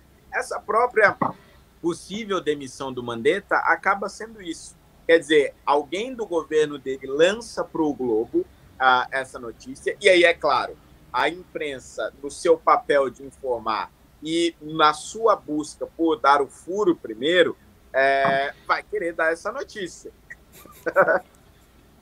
vai querer dar essa notícia. Então, não, não existe a hipótese de. Eu, eu trabalho no Palácio do Planalto, estou ali na salinha uh, do lado do secretário-geral da presidência. Aí eu fiquei sabendo o seguinte: ó, o presidente está falando aqui, está rolando aqui, que ele vai demitir o Mandetta agora, edição extra do Diário Oficial. Aí eu sou jornalista do Globo, recebi essa notícia agora. Caraca, vai sair é, edição extra e tudo mais. Pô, a probabilidade dessa notícia ser verdade é muito grande. E se ela não, não, é, e se ela for verdadeira e eu não der, outro jornal vai dar isso, vai dar mais acesso, etc. Eu vou perder para a concorrência. Então não existe a hipótese do jornalista não dar a notícia se a fonte é, entre aspas, confiável. Então o Bolsonaro ele acaba sempre tendo essa carta na mão. Então ele lança uma carta, aquilo ali abala o mercado, a bolsa já cai não sei quantos por cento, os diversos setores começam a se pronunciar, tudo com base de uma declaração não dada, porque ele não falou nada disso. Ou seja, com base nisso, ele consegue saber prever todos os efeitos possíveis de uma, é, é, de uma possível concretização da sua fala, nesse caso, a demissão do Mandetta, sabe exatamente como todos os grupos vão se posicionar e quais serão as consequências para a sua imagem própria. E aí volta a, a, o ego dele, que é gigantíssimo e, e não pode ser atingido. Então, o quanto o ego dele estaria em jogo se as suas declarações fossem concretizadas? Ele vai fazendo isso ao longo de todo o governo. Por isso que ele vai jogando essas declarações, fazendo grandes balões de ensaio, porque é este o modelo de política que ele aprendeu a fazer. E pior, é este o modelo de política que deu certo no caso do Bolsonaro. Foi assim que ele conseguiu chegar onde ele chegou, foi assim que ele ganhou a, a, as eleições. Não, não tinha praticamente nada de concreto nos planos de governo dele. Tudo foi baseado em declarações polêmicas. E tudo foi baseado em balões de ensaio. E assim ele conseguiu ganhar a eleição e assim ele conseguiu se manter um ano é, de governo praticamente. E é assim que ele vai se manter ao longo dessa crise, com declarações polêmicas, com grandes balões de ensaio, mesmo que isso custe colocar a cabeça do seu ministro da Saúde, que agora é o ministro em maior evidência e o maior responsável pela administração dos efeitos dessa crise, em jogo. Mesmo que essa pessoa tenha que ser colocada em jogo, ele vai continuar com essa estratégia porque tem dado certo. É um efeito colateral da política feita somente pelas redes sociais. É, colocando em política. Assim, Análise muito boa. Se eu fosse aquele apresentador do esporte espetacular, você sabe o que eu diria, né, Rob? O quê? Esses negros maravilhosos. Não, gente, vocês estão tendo aqui uma análise vida desse pequeno gênio Fernando Holliday aí, gente. Este é o MBL News, única fonte segura de análise decente para você ter. Para te enganar, meu irmão, tem pingos nos is, para te enganar tem terça livre, gente para te enganar e te tratar como otário, tem um monte. Aqui a gente vai mandar real para você. A gente não vai falar necessariamente o que você quer ouvir, mas a gente vai falar o que nós realmente achamos e o que nós investigamos, informações importantes. A honestidade, não manipulação. Nesse ponto aqui, eu vou falar uma coisa que a gente tem que botar certos pingos nos is aqui né, no meio dessa treta. E o que que é, tá? O, o, Bolsonaro fala o tempo todo, povo, eu tô com o povo, povo, povo, povo, povo. Mas que diabo, a porra do povo, 76% dos brasileiros estão aprovando o Mandetta. Se eu mandar aqui perguntar de novo, só para ver o chat, vai ver uma pesquisa aqui. Digite um se você quer que o Mandetta continue e dois se você quer que o Mandetta saia. O povo, todas as pesquisas mostram, as manifestações das pessoas no, no vídeo do Bolsonaro, nos comentários, todos demonstram que o Bolsonaro está errado, o povo não está com ele. Se o único vetor dele não for nem a questão técnica, for uma questão meramente política, que é a aprovação popular, o povo não está com ele. E aí? Você que está no chat aí, você é povo também. Você acha que o presidente está te ouvindo nessa história? Ou será que o presidente, presta atenção, só acha que povo é quem abaixa a cabeça para ele? Eu acho que o Bolsonaro, o Bolsonaro, povo, é um sujeito muito específico que gosta dele. Porque ele falou para todo mundo sair às ruas nesse domingo para defender o, o, o, fim da política de isolamento. Basicamente, que ele queria contra, ele queria brigar com o Mandetta, ele queria provocar o Mandetta. Mandou o pessoal fazer carreata para provocar o Mandetta. E o que, que aconteceu? Foi ninguém. Lá em Brasília, na frente do Palácio dos Buritis, lá não tinha 70 pessoas. Cadê o tal do. Esse é o povo? Cadê o povo? O povo hoje tá com Mandetta. O povo hoje não tá com ele nisso aí. Ele tem que entender é. isso. E ele não tá entendendo, Ricardo. Ou é, tua? É, é, é, é, mais ou menos assim. Ele tem uma esperança, ele tem um horizonte. O horizonte dele é aquilo que eu falei. É esperar a pressão econômica ficar muito forte e aí o povo querer voltar a trabalhar, querer voltar a abrir o comércio.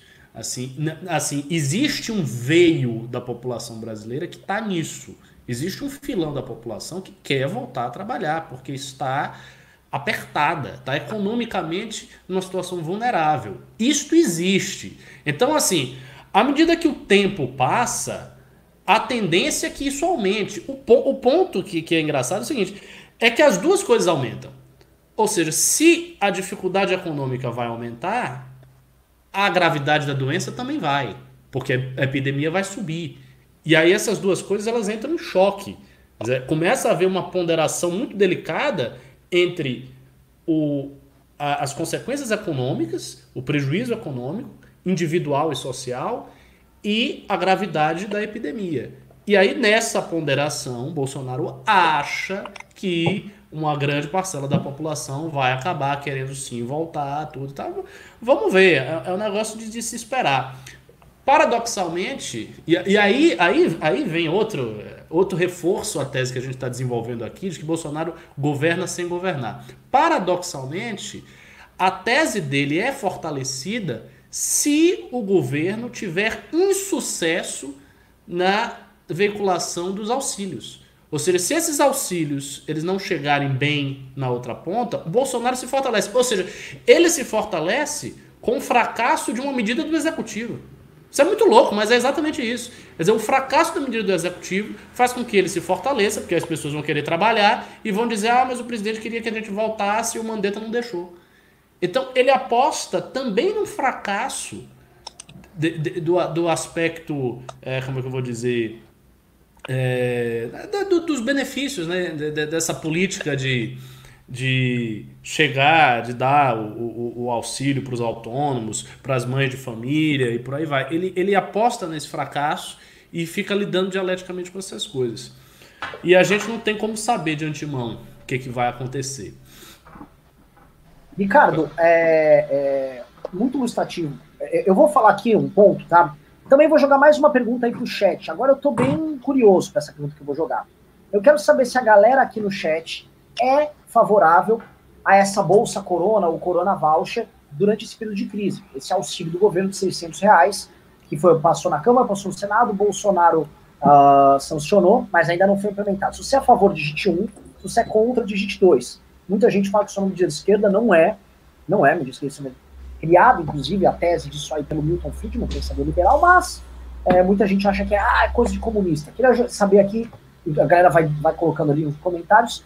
Enquanto isso, eu queria falar o seguinte: a gente ainda está vendo alguma calmaria, porque hoje a gente tem boa parte das famílias no Brasil é, que são garantidas por aposentadoria fundo rural, por Bolsa Família e outros tipos de assistencialismo ou empregos à máquina do Estado. São pessoas que são. Vou dar um exemplo: uma prefeitura no interior, tá? Um membro da família, se tem um membro que é empregado na prefeitura, e boa parte dessas, dessas pequenas cidades no interior tem muita gente uh, trabalhando na máquina pública, uma pessoa que trabalha ali na prefeitura é capaz de sustentar uma, uma pequena família pobre, às vezes de seis, sete, oito, nove pessoas. Aí uma, uma senhora de idade tem uma aposentadoria dela, uma moça teve dois filhos, tem Bolsa Família ali, eles fazem um, uma composição ali e mantêm aquela unidade familiar. E em muitos lugares, essa rede de proteção social, com ou sem as críticas que a gente faça a esse modelo, até de sociedade que nós temos, isso está mantendo essas pessoas mais ou menos estáveis. Né? O que a gente vê muito localizado é a crise que atinge os informais, porque há auxílio-desemprego e há um, um, pacote que foi anunciado, por enquanto não implementado, de auxílio a quem é trabalhador formal, ter metade do seu salário garantido pelo governo federal e a outra metade garantida pelo empregador que não faz a demissão. Algumas grandes empresas, elas anunciaram que elas vão manter os empregos normalmente e não vão ter demissões e tal, mas isso não é padrão. Muitos lugares estão demitindo, a gente vai ter provavelmente uma queda muito grande de empregos formais. Nosso problema está no informal. Eu acho que a, o, se o Bolsonaro quisesse realmente é, focar nessa questão econômica que está assustando tantas pessoas, é, ele deveria estar tá tratando agora o tempo todo o pronunciamento de pronunciamento em como criar meios para que as pessoas tenham acesso a esse dinheiro já, urgente. E é uma coisa que deveria ser realmente urgente, e a gente está vendo pouco disso sendo falado. Porque se a gente quer diminuir o medo, para empregada doméstica, para diarista, para o vendedor de coco na praia, para o cara que vende bala no farol, para o uberista, para essas pessoas se tranquilizarem minimamente, e a gente pode ficar falando fome, fome, fome, fome, isso tem que chegar. E nós não estamos vendo nada disso. Os prazos para a entrega desses benefícios estão todos atrasados. E eu conversei com dois prefeitos aqui, de duas capitais, inclusive, e eles falaram: nós não temos a menor ideia de como isso vai acontecer. O que, que vocês acham? Passa a bola aí. Ah, Olha, só eu... ler aqui, tá? Na votação, maior parte do nosso público uh, favoráveis ao Corona Voucher. É, então, assim, o ponto é, é, é, ele não pode ficar falando isso, porque a ideia de fazer com que as pessoas tenham menos medo é contrária a tudo que ele está dizendo. As pessoas precisam estar tá com medo. Elas têm que estar tá com medo para pressionarem a, a, sair. Elas têm que querer sair e começar a enxergar essa estratégia de isolamento social como um erro da parte dos governadores do, do Ministério da Saúde. Então isso não pode acontecer. Se todo mundo estiver recebendo o auxílio, tiver o auxílio está gordo, o auxílio está chegando, todo mundo está recebendo, tá, tá que ninguém vai querer sair. Todo mundo vai ver a epidemia, mas ah, tá bom, eu vou ficar em casa. Ok, o governador tá certo, aí o ministro tá certo. E aí, e aí vem o detalhe. Como o Bolsonaro é um presidente narrativo, ele também não ganha tanto assim por um acerto objetivo do governo federal. Ou seja, se o auxílio chegar na mão das pessoas, o Bolsonaro ele não tem um puta ganho político porque isso aconteceu. Não, ele tem um ganho muito maior com a, a, a palavra dele preponderando do que propriamente com o auxílio chegando na mão do, do, do povo. Olha, eu, antes, a gente vai começar com os pingos agora, mas eu tô para te dizer, se o Bolsonaro fosse o cara e falar, fique em casa, tô botando minha equipe técnica toda para resolver esse assunto aí para vocês. Vai chegar o dinheiro na ponta, nem que eu mesmo leve. Nem mesmo que eu... Pô, todo mundo acabou, vou botar o exército, não vai ter saque. Tá entendendo? Não vai ter saque. Todo mundo, todas as famílias que estão estiverem assistindo, vamos botar a equipe para trabalhar contra o seu presidente. Eu amo demais o Brasil, pô. Vamos lutar contra o Brasil, pô. Pá, tava todo mundo se derretendo. Ele tava, tava, tava mesmo, tava mesmo. Tava, é tava todo mundo se derretendo. E a gente tava, a gente, se ele tivesse feito isso, tava a gente aqui elogiando ele. Tava todo mundo, Exato. porra, caralho, finalmente o cara foi um mito que todo mundo espera. Só que ele acha que todo, todo mundo quer sabotar. A gente queria estar tá elogiando ele, igual tá todo mundo elogiando a Merkel. Cara, o, o, o Fernandes lá da Argentina, um bosta de um socialista, tá fazendo isso, tá todo mundo, ah, do caralho. Mesmo sendo um país quebrado. Porra! Era difícil. Era tão difícil a gente, a gente fazer isso. Assim, é, é por isso que eu fico puto, meu irmão. Porque dava, porque era pra botar o Bolsonaro voando. Era pra estar as nossas ideias voando no teto aqui. Não deixar a esquerda surfar e falar que Coronavac é política da esquerda, tá? E que babá. Porque é o que tá acontecendo. Não, só fica com essa merda, essa nheco-nheco, puta discussão infantilóide. Saco cheio, aguento mais de falar disso, velho. O cara, o Bolsonaro tava reeleito nessa crise, igual o Trump que eleger já nessa crise. Merkel ressuscitou o partido dela. Todo, todo mundo. O Macron tá indo bem, tá morrendo gente pra caralho e a popularidade do Macron subindo. Só a gente aqui patinando. Vou começar a ler os pimbas, tá bom, pessoal? Pessoal, pimba aqui é superchat. Manda o um superchat com a pergunta que quiser, nós respondemos. Aqui não tem ai, dodói, respondemos mesmo. Vai lá. Vamos lá. Vitor Maia mandou dois reais. MBL tinha que pedir impeachment. É dois reais, é pimbinha, né? Mas responda aí, rápido, rápido, gente. Acho que não é o caso agora.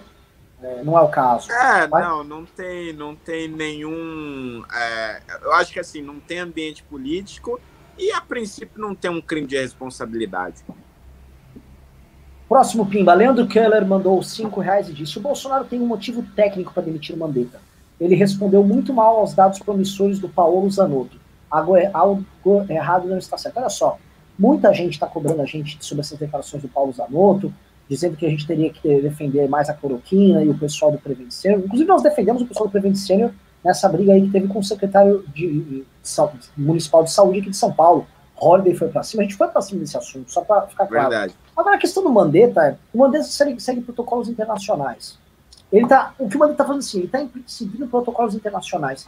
Não acho que em um país do mundo se provou que a cloroquina salvou tudo, foi a salvação lavoura. Se não é salvação lavoura em outros países, não será aqui que vai ser. Pelo menos é o que eu acho. Tá? E não é nem, nem esse problema. Acho que ó, tem a questão da cloroquina. Vamos pesquisar, vamos, vamos botar para andar? Vamos, legal, bacana. Só que isso não deve ser motivo, como querem esses, esses caras que estão no, no governo divulgando isso sem parar, para interromper a política também recomendada pelo OMS de isolamento. O que eu estou vendo que a galera quer é, é acabar com o isolamento, chutar o mandeta e a cloroquina só é a desculpa. A cloroquina aqui é o bode na sala. É o argumento que eles usam, técnico, que você mesmo colocou, para justificar outra coisa, que é outra preocupação. Querem falar, responder ou próximo pimba? Perfeito. Vou ler aqui. Perfeitamente. Psicomac mandou 5 reais e disse: Os que falam em Bolsonaro todo o tempo geralmente estão implicados emocionalmente. Peço ao Ricardo que discorra sobre a questão do ressentimento. Então, vamos lá. O que acontece é o seguinte: é, eu já falei isso várias vezes. Eu acho que o erro mais grave do Bolsonaro, e esse erro foi cometido não quando ele ganhou, isso foi cometido durante a pré-campanha. Pré-campanha, campanha. Foi bater em todo mundo da direita. E na época que ele fez isso, as críticas que uh, os direitistas que não estavam convictos de que Bolsonaro seria a melhor opção eram críticas muito mais leves do que as críticas que esses, essas mesmas pessoas fazem hoje. E é, se criou um, um, clima muito hostil, um clima muito ruim nesse processo, e os agentes todos que não foram os bolsonaristas ficaram ressentidos. Então você tem assim uma quantidade enorme de pessoas implicadas emocionalmente com é, uma certa hostilidade ao Bolsonaro e por sua vez os bolsonaristas com hostilidade a todo mundo, e isso destruiu o campo político da direita. Então, assim, coisas que a gente poderia estar propondo, certas parcerias, certas harmonizações com o próprio governo, elas são inviabilizadas, porque não há ambiente de diálogo, não é possível. E se, por um lado, é, existe uma responsabilidade por parte do Bolsonaro, porque eles primeiramente atacaram, isso gerou também um efeito emocional nas pessoas que foram atacadas. Então, assim, a, a, a dita isentosfera, a isentosfera padece de muito ressentimento por conta disso. As pessoas ficaram ressentidas porque elas foram muito atacadas, violentamente atacadas, e então elas já olham o presidente com uma certa antipatia, independentemente das, da objetividade das críticas que elas façam. Maravilhoso. Vou ler o próximo pimba aqui. Anderley Pastelo mandou 10 reais e falou: Bem-vindos ao Apocalipse Zumbi. O primeiro a virar zumbi foi o Mandetta. Um, um vivo morto vagando pelo Ministério da Saúde. Foi do Robin. ah, eu, na verdade, não tenho muito o que dizer, né? É isso, né? Triste realidade. E é muito triste que, é, eu não sei quanto tempo vai durar, imagina que é pouco tempo esse período de zumbizância do Mandetta, né? Esse estado de zumbi, de morto-vivo mas todas as ações do Ministério da Saúde, enquanto isso acontece, ficam comprometidas, o que atrapalha o combate à doença. É uma infantilidade do cacete. Psicomáquia mandou mais cinco contos e falou: postagens do MBL deveriam ser previamente filtradas pelo Roger e pelo Ricardo, que são os dois mais ponderados. O Renan deixou o emocional dominado. Com certeza a pergunta feita pelo Ricardo ali, sobre a parte emocional, é muito direcionada a mim, né? Mas Psicomáquia, eu te adoro também. E, e queria só dizer o seguinte: eu levo parcialmente sim pro campo emocional, porque nós não somos robôs. É partir do momento que a gente trata a é. política como se fosse uh, aspectos meramente técnicos e frios, e sem deixar também parte dos seus sentimentos tomarem uh, conta, você não vai. Você vai fingir que é uma realidade paralela. A gente tem um governo como o Bolsonaro que é só baseado em sentimentos, impressões. Né? Isso. E, e, e, só matar aqui, aí já para você. Existe uma, uma coisa que também é, uma, é um instinto de sobrevivência. O IBL gasta horrores com advogados por conta de um processo de roubo de marca que foi iniciado pela família Bolsonaro, usando como laranja aquele Kleber e é toda aquela turma de vagabundos que eles têm lá, jacaré de tanga, essa turma, tá? Que atrapalhou muito a nossa vida, gerou insegurança jurídica para as pessoas que trabalham conosco. Os meninos atacaram familiares, tá? Mentem, geram fake news, atacam as pessoas. Isso é uma coisa muito baixa. Nem o PT fez isso. Então, óbvio que as pessoas têm que se defender no processo. Se você não se defender, também o cara vai te esculachar. E aí eu acho que existe uma, uma assimetria nisso. Exigem de quem é atacado do bolsonarismo um tipo de comportamento que não é exigido do bolsonarismo. Ninguém vai lá no Eduardo Bolsonaro na live e falar que ele está agindo de forma injusta. Por que, que é tão assimétrico? Será que vocês estão dando licença para eles agirem dessa maneira? Será que no fundo vocês concordam que eles podem ser mais enfáticos na defesa das suas ideias?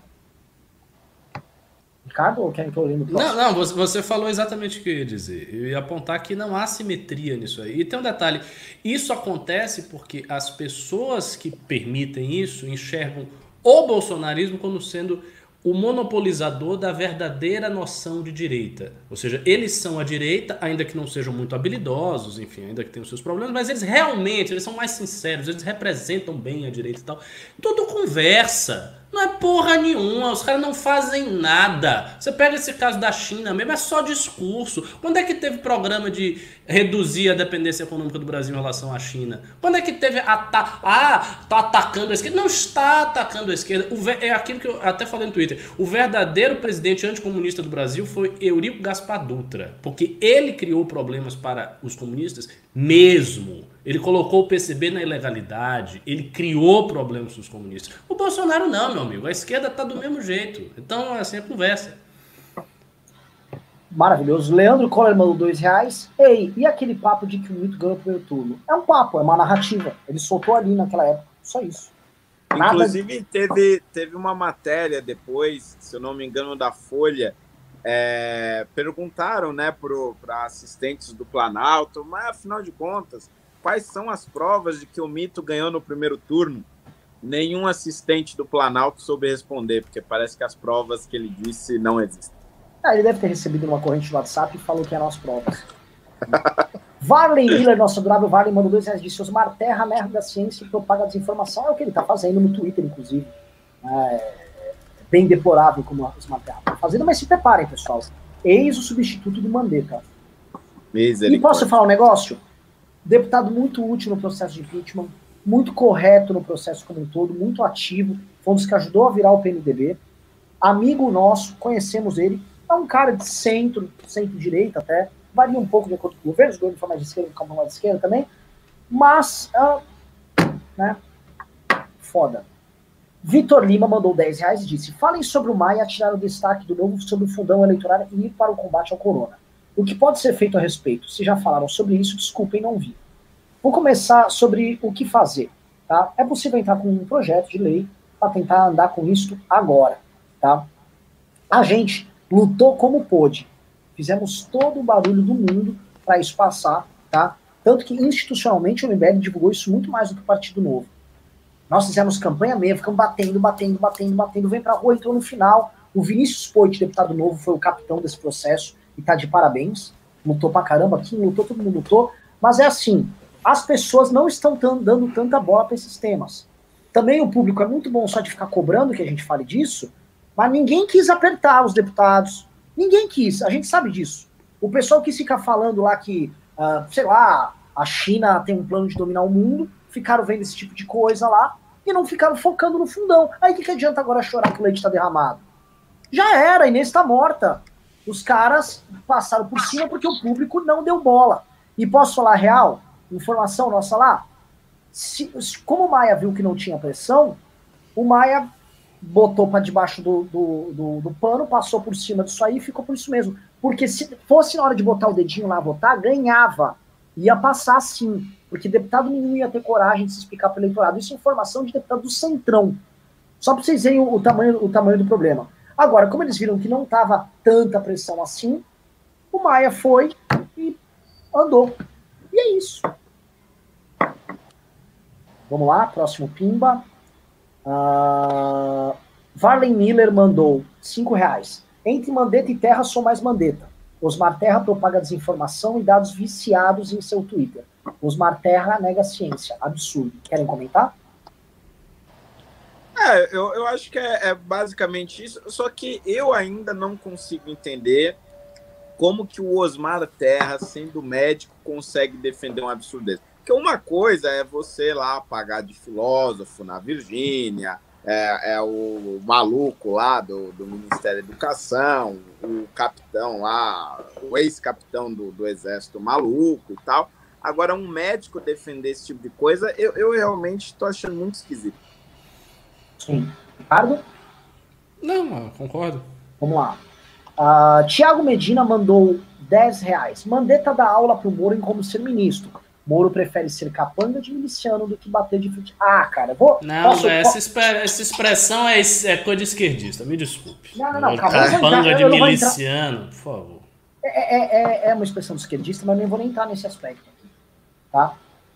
O, a questão é, o que o, o Mandetta fez, ele gerou um precedente para os outros ministros. O Moro está vendo o que está acontecendo, o Guedes está vendo o que está acontecendo, o Tarcísio está vendo o que está acontecendo. Todo mundo abriu o olho e falou: ó, dá para falar grosso. A popularidade aumenta. Se pintar o meu momento, e assim, eu sei que vai pintar momento pro Moro. Pro Guedes eu não sei. Eu acho que nessa crise a gente vai ter problemas, sim, em determinados momentos de desabastecimento, e podemos ter uma ou outra convulsão social em algum lugar. Seja por falta de respirador, família de gente morrendo, gente queimando pneu, brava, seja eventuais saques. E aí o Ministério da Justiça entra em cooperação com essa, e eu acho que a figura do Moro cresce. Só que o Moro já poderia ser essa figura, inclusive na defesa da Operação Lava Jato, no ano passado, e optou por uma descrição incompatível com o seu tamanho ele tinha uma estratégia, não sei se é a estratégia mais certa, tá? Não vou chamar ele de capanga de miliciano, que não, isso não combina com, com o histórico do Sérgio Moro, mas ele, ele poderia ter sido mais assertivo. Alguém discorda? Alguém quer comentar? Tá certo. André Lemes mandou 5 reais e disse: China usou cloroquina em 2003 para tratar coronavírus. Artigo japonês de 18 de 2 de 2020 dizia que China estava tendo bons resultados com a cloroquina. Ninguém quer comentar? Não é, sei dessa é informação. Não, não, mas assim, é, bons resultados com a cloroquina, a gente está tendo relatos aí, diversos relatos e tudo mais, mas fato é que as pesquisas não foram concluídas, né? Qualquer tentativa de dizer que a cloroquina agora salvou geral, é isso aí, a solução, etc., assim, é, é, é um erro muito grande, porque a, as pesquisas não foram concluídas, isso é que precisa ficar claro. Olha, o André Lei Pastel já vai uma linha contrária. Cloroquina mata o vírus, mas não imuniza. É desejável que, que menos pessoas tomem para que o trato do vírus organismo crie os anticorpos. Por isso, o protocolo é para os casos mais sérios. Cara, eu não sei dizer, cara. Eu tô vendo aqui que a cloroquina só é eficiente quando você ainda tá na fase ambulatorial, quando você antes da infecção em pulmão, porque o fato é, só para vocês entenderem, tá? Infecção foi, ficou grave no pulmão e gerou pneumonia, você vai precisar de UTI. Precisou de UTI, meu irmão. Aí tem cloroquina, não tem, não é isso que resolve, você já vai entrar no respirador. Como tem pouco respirador para demanda, vai morrer gente que não vai ter respirador. Eis o problema, tá? Então, assim, a cloroquina ela tem que operar antes. E se ela operar durante essa fase que a pessoa está entubada, ela está sedada, está dormindo, e a, o remédio diminuiu o período de internação, melhor. Vamos ver com os resultados que atestam. O que eu queria colocar para vocês é, a cloroquina está sendo utilizada em fase de testes na França, na Itália, na Espanha, e ninguém disse que aquilo é a salvação da lavoura. Se fosse, já tínhamos resultados práticos vindo lá. Tá? O pessoal do Preventino está dando esse exemplo aqui, nem estourou a crise direito aqui no Brasil.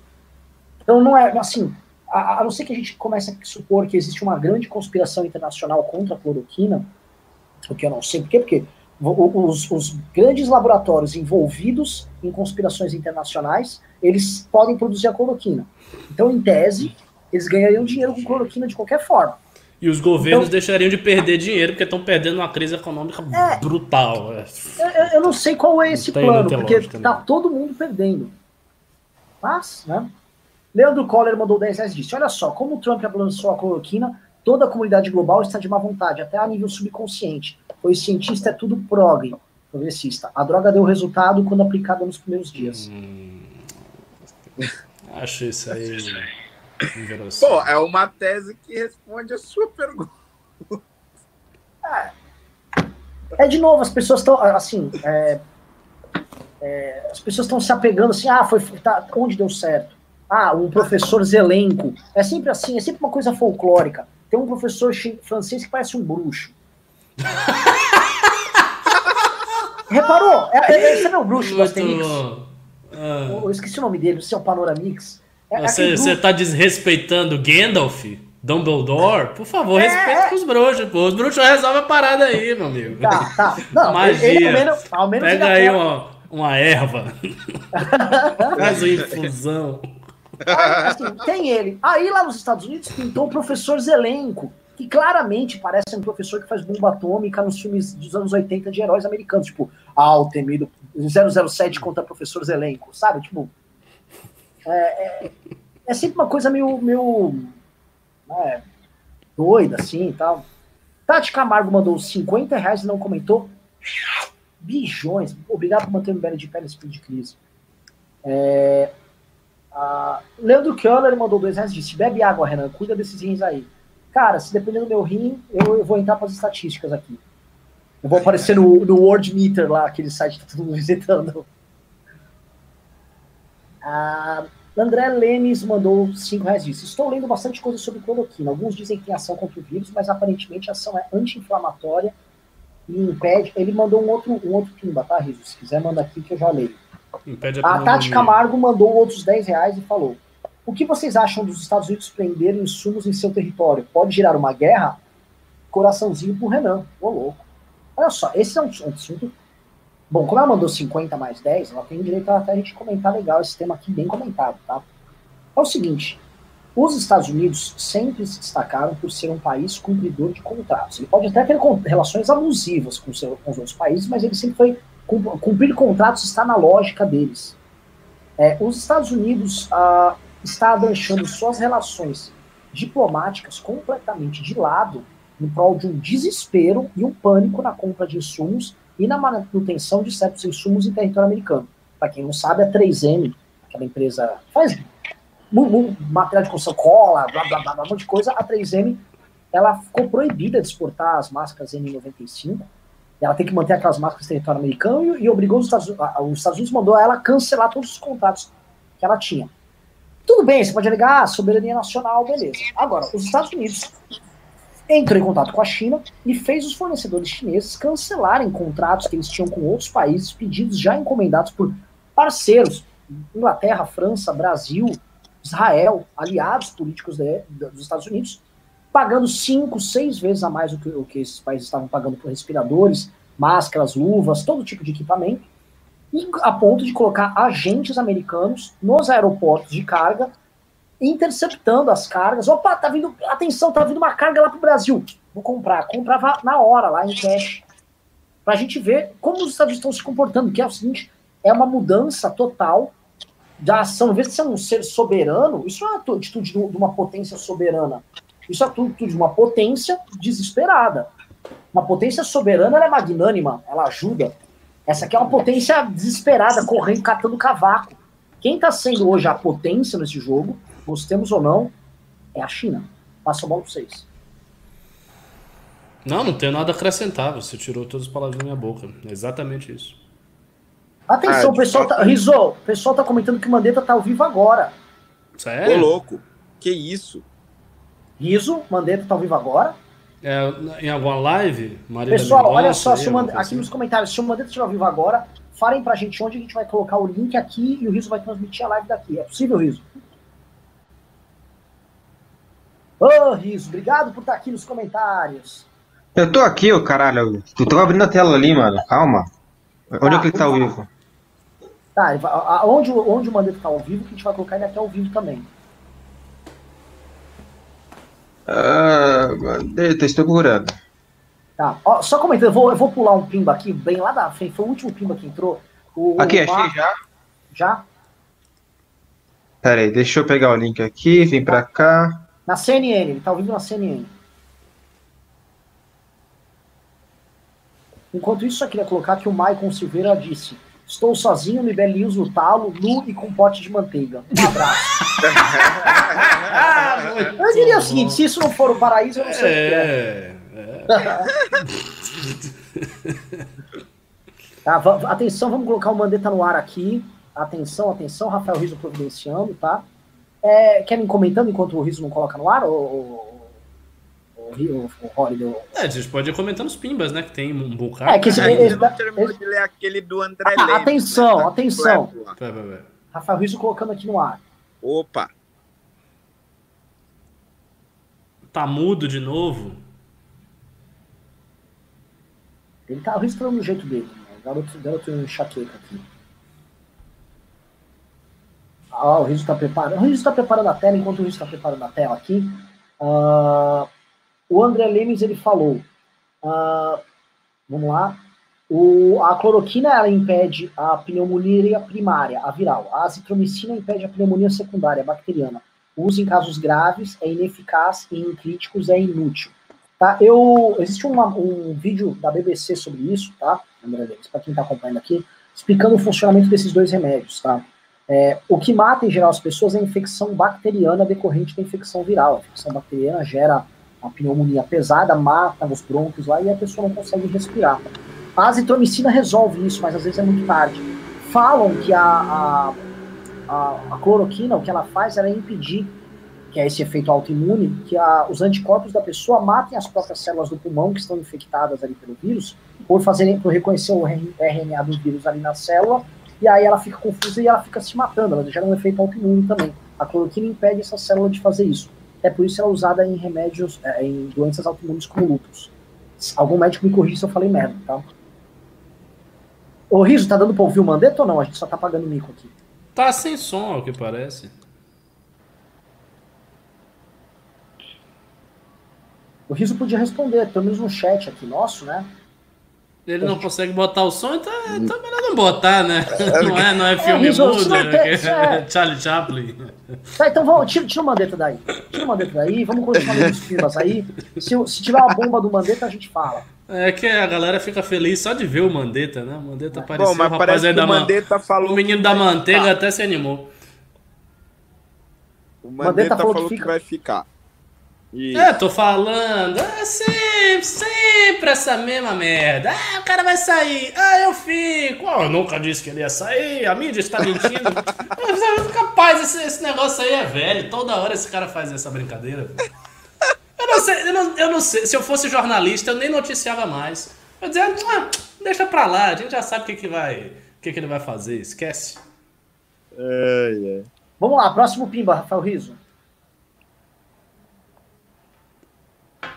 Pimba, vamos, quero responder a galera. Pessoal, de novo tá tendo aqui o pronunciamento do Mandetta, preciso que vocês coloquem aqui no chat, um, se você acha que o Mandetta tem que ficar, e dois, se você acha que o tem que sair. Tô curioso aí para a opinião de vocês. Vamos lá. Opa, mais pimbas, vamos lá. Malê ao Brasília mandou dois reais e falou boa noite a todos. Boa noite, Malê, grande financiador do MBL. Olha, Jamil dos Santos mandou 17 euros, o que dá 8 mil reais, e falou: moro em Portugal e acompanho, acompanho e super apoio vocês. Muito obrigado. Olha Sabe? aí. Querem acompanhar? Isso aí, o Spimba era um pimbaralho. Não, fala do movimento português, nosso amigo, o movimento Muda isso. Portugal, né? É movimento isso. Cumprir Portugal. Existe um Cumprir famoso... Portugal. Movimento Cumprir Portugal, que é um movimento muito importante. Amigo, nosso amigo Joiti Thiago, entre em contato com eles, é, que é o MBL português. E, pô, obrigado pela ajuda, a gente fica feliz pra caramba. Todos os estados, todos os municípios, em diferentes situações do ponto de vista epidemiológico, com as mesmas medidas a serem tomadas. Que essas medidas devem estar proporcionais a o que está sendo apresentado em cada município, em cada região, em cada capital. Então, é, que, que, procurássemos é, definir e discutir melhor é, nos estados, de maneira que não se tomasse medidas idênticas para situações completamente diferentes. É, isso, obviamente, que tem prazo para serem, para serem revertidas. É, nós criamos parâmetros, parâmetros de circulação de vírus, parâmetros de utilização de leitos, parâmetros, enfim, que possam é, possibilitar que o gestor tome essas medidas com mais segurança. E sempre associado ao que nós, ao que o senhor prega com bastante intensidade, que é para tomarmos essas medidas, nós precisamos estar seguros do ponto de vista de equipamentos de proteção individual, nós precisamos estar seguros do ponto de vista de leitos, leitos de retaguarda, leitos de UTI e pessoal. Então, quando essas, essas é, condições estão é, resolvidas, há possibilidade de nós darmos um tratamento diferenciado para situações que são diferentes. O secretário Erno também participou dessa, dessa discussão e pode complementar. Denizar, quer complementar alguma coisa sobre a parte de insumo? Sim, me levaram, depois da reunião lá, me levaram numa sala com dois médicos que queriam fazer um protocolo é, de hidroxicloroquina por decreto, por eh, eu disse a eles que é super bem-vinda, que os estudos são ótimos, são é um anestesista e uma imunologista que lá estava. E, e, que eles devem se reportar a você e que eles devem, no, na Sociedade Brasileira de Imunologia e na Sociedade Brasileira de Anestesia, já que são os dois dessa área, colocarem, fazerem o debate, o debate entre os seus pares, chegando a um consenso entre os seus pares, o Conselho Federal de Medicina e nós aqui no Ministério, a gente entra, a gente tem feito isso constantemente, tudo que chega. Hoje chegou ivermectina. Pessoal do campo aí estão falando que Ivomec é bom para essa para essa situação. Ivomec é um antieumíntico que a gente dá para gado, é, para ficar com o pelo bem liso, tal. Então, nós não sabemos matar carrapato, nós não sabemos, mas tem lá o indício. Então, isso agora vai para um estudo. Se for bom, trataremos, nos trataremos com Ivomec. Mas primeiro precisa saber se é bom. Primeiro precisa saber indícios. Há indícios? A tese é boa? É boa. Mas primeiro convença os pares técnicos. E aí vamos fazer pela ciência. Ciência. Não vamos perder o foco. Ciência, disciplina, planejamento, foco ciência, disciplina, planejamento, foco. Ó, porque o povo gosta dele. Perca esses barulhos que vêm ao lado. Fulano falou isso, Beltrano falou aquilo. Esquece, eles estão aqui do lado. É, apesar dos pesares, foco aqui. Então, foi isso que eu disse para eles. Vão discutir lá e se trouxerem e tiver um consenso, a gente não tem problema nenhum, a gente adota como a postura do Ministério da Saúde. Ministro, uma mensagem importante para a população. É, está em curso vários ensaios clínicos para testar esses medicamentos e no curto prazo nós, estamos, nós temos resultados preliminares ainda no mês de abril para oferecer terapias seguras e eficazes para a população. Esse é o nosso compromisso como Ministério da Saúde. Nós temos que pautar as nossas decisões baseadas em evidência científica. E esse, esse é o caminho que está sendo trilhado. Eu quero aproveitar a oportunidade e agradecer muito à comunidade científica, aos hospitais que estão se mobilizando para dar esse suporte para o Ministério da Saúde. É muito importante essa fala para a população de que nós estamos em busca disso com celeridade, porque nós sabemos que nós não temos tempo, mas vamos dar respostas eficazes e seguras para essa condição. Vamos voltar? Vamos voltar, pessoal. Será que o Bolsonaro não percebe que as pessoas querem ouvir isso? São pessoas qualificadas, sem dar showzinho, falando de forma clara para que todo mundo possa ouvir o que precisa ser feito. Ninguém tá ali, ah, a cloroquina resolveu. Não, olha só, vamos debater agora com a comunidade científica na área, porque a gente não pode ficar dando remédio à torto à direito. Do nada, ah, isso aqui que resolve. Se for, vamos implementar. Aí o, o técnico ao lado dele vai na mesma linha, pausadamente, clara, visando a consciência, com conhecimento. É, não é possível. Sim, as pessoas respeitam ele como ministro porque ele está falando obviedades. Tô errado ou tô maluco? Por favor. Não, claro, é lógico que é isso. Ele passa segurança e o que as pessoas mais querem numa situação de crise é alguém que lhes passe segurança. Mesmo que ele não soubesse nada, que não tivesse nada acontecendo, o simples fato dele usar um tom moderado e parecer ter credibilidade já alivia os temores das pessoas. Perfeito, eu vou continuar aqui lendo a, as perguntas aqui, os pimbas. A a, o Caio Martins, nome daquele estádio do Botafogo antigo, mandou 5 reais disse: Sou veterinário e já me inscrevi no Ministério da Saúde. Só quero saber quem vai querer passar comigo quando descobrir onde coloco o termômetro. Olha, é, rapaz, sei não. Obrigado pelo, que isso? Né? Em mim que não vai Pimba. ser. Pois é, mas vai ser em boa parte desses minions aí, né? Gado, que já estão acostumados a receber o termômetro do presidente lá, então tá tudo bem. Né? Maleo Brasília mandou 5 reais e disse: E o cálculo político de Mandetta? Está em posição de ganhar em quase qualquer caso, a menos de uma cura espetacular que ele desconsidere. Bola de vocês. Boa pergunta. É, o cálculo dele é o que ele já está fazendo. É, é se tornar uma figura nacional, cravar uma independência maior em face do presidente, né, abrir um, um hiato, ser visto como esse líder nacional, que é uma coisa que ele quer. Obviamente, isso mexe com a vaidade dele e, e é interessante para o partido. Mas eu acho, volto a dizer, eu acho que o cálculo eleitoral dele, qualquer que seja esse, não será muito duradouro, porque, a meu ver, depois de passado essa fase, o Mandetta vai voltar a ser uma figura relativamente obscura. Não acho que ele vai ficar em evidência até a eleição presidencial. Isso aí me parece sem sentido.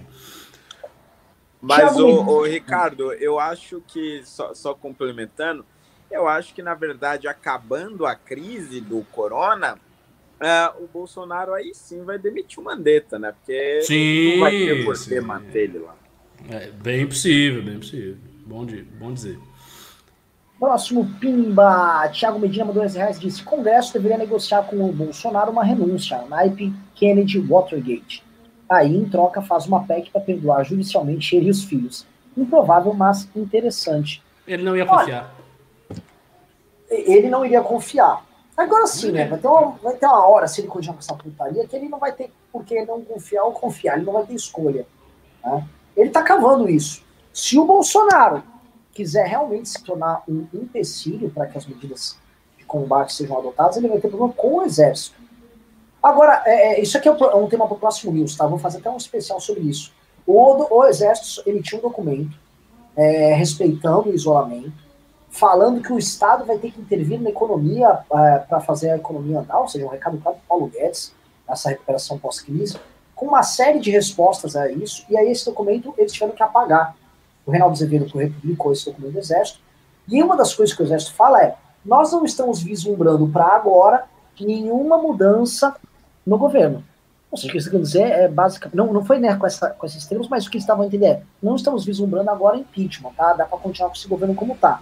Mas que o documento do Exército é um recado claro: ó, segue essa linha aqui que o papai tá falando, aí você fica na cadeirinha brincando de presidente. Acho que esse é o recado que tá. Hoje, eu acho que esse é o, é o receituário mais claro. Tá? Bolsonaro, brinca aí, tá? Fala aí e tal, você não enche muito o saco. Enquanto isso, a gente vai tocar do nosso jeito, tá bom? Beijinho, querido, tchau, tchau. Só que eu acho que aí nessa história, a casa do Guedes cai, outros agentes vão, vão ganhar força e outra linha vai ser adotada. É, Cadê, cadê, cadê? Leandro Silva mandou 20 reais e falou: a ideia de um governo antagônico ao presidente revela uma disputa de forças interessante. É possível que Moro e Guedes tomem partido e apoiem Mandetta contra o presidente? Quem como quer comentar? Já estão fazendo isso, né? Eles já estão fazendo isso. É, eu acho que a, a última declaração do Moro aí foi, foi bem enfática nesse sentido. Eu, eu não coloco 100% o Paulo Guedes nisso, eu coloco o Paulo Guedes assim, ele é favorável à política de isolamento, mas ele também é muito ligado ao Bolsonaro. Então, o, Paulo Guedes tem um problema, porque assim, todo o ministério dele está nessa tese da cloroquina, e o ministério, uhum. a equipe do ministério dele é favorável a acabar com o isolamento. Ele, pessoalmente, não é, e ele também acha que o Bolsonaro exagera. Então ele fica numa posição muito dúbia. E eu acho que isso vai, vão cobrar isso dele depois, porque hoje quem manda no governo não é nem ele nem o Bolsonaro. O Moro já tomou partido, e eu acho que é um, é um posicionamento que ele adotou que vai render frutos para ele mais tarde. Um exemplo, o Moro já é sabido que o Moro tem uma relação muito próxima com o Exército, não muito próxima, próxima com o Exército, desde o ano de 2018, quando o Exército interviu publicamente na questão da prisão do Lula envolvendo o Supremo. Tá? Todo mundo fala que ele tem uma boa relação com o Exército e é notável que desde o começo do ministeriado dele, a relação dele com os militares é sempre muito boa. Então é possível que o Moro esteja pintando eventualmente ele como candidato dos militares aí nessa história toda. E é um candidato, junto com os militares, quase imbatível. Uh, Emerald Peck mandou 18,90. Falou: Mandetta, Wanderson e Gabardo são excelentes profissionais. Perdê-los para a terra planista será o fim para o Brasil. Por favor, comentem aí. É. Acho que não tem o que dizer, né? O, o, é, acho que é aquilo que a gente já falou no programa. O Mandetta comparado à maioria dos ministros do, do governo é, é, assim, é um sonho, né? Então acho que seria realmente muito triste. Sabe Deus onde é que a gente ia parar. Então umas pessoas estão aqui nos comentários aqui, ah, o Moro não vai trair o Bolsonaro. Mas quem disse que o Moro, o Moro vai trair o Bolsonaro? O Moro está compromissado com os valores que todo mundo imaginava que o Bolsonaro tinha. Ninguém imaginava que o Bolsonaro, quer dizer, pô, eu imaginava, né? É, alguns outros aqui também, vai. Mas uma boa parte das pessoas não imaginavam que o Bolsonaro era, é, era esse troço aí. Ramiro Wisniek mandou dois reais e falou um. Dois. Ah, é, ele Três. votou um, é verdade. Votou um, opção um é fica mandeta. Arcado mandou 5 reais e disse: a situação dos Estados Unidos com a Covid-19 não provaria que um país sem sistema público de saúde não poderia lidar com uma situação dessas? E o liberalismo?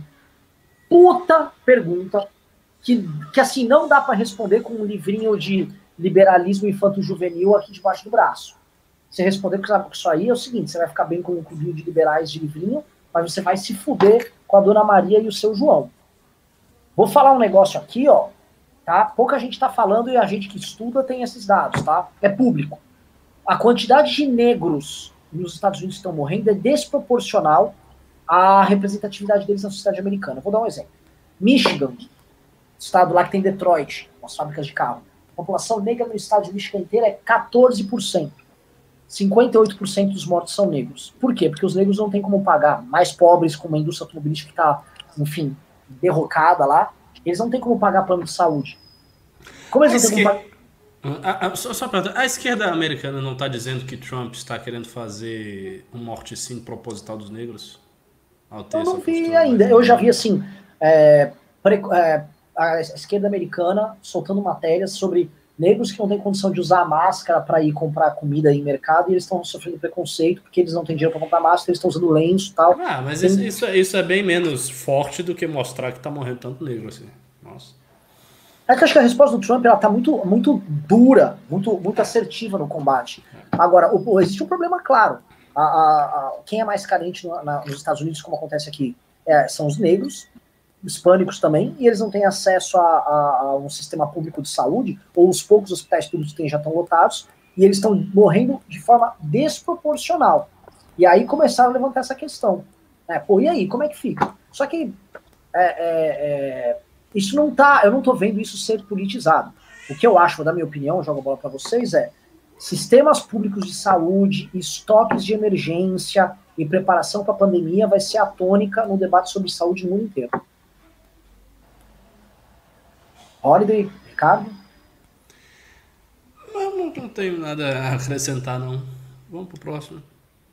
Tá, vamos lá. Uh... Arlindo Araújo mandou dois reais disse: Por que vocês estão batendo tanto nos pingos nos is? Porque, é, porque a gente tem. É o Renan.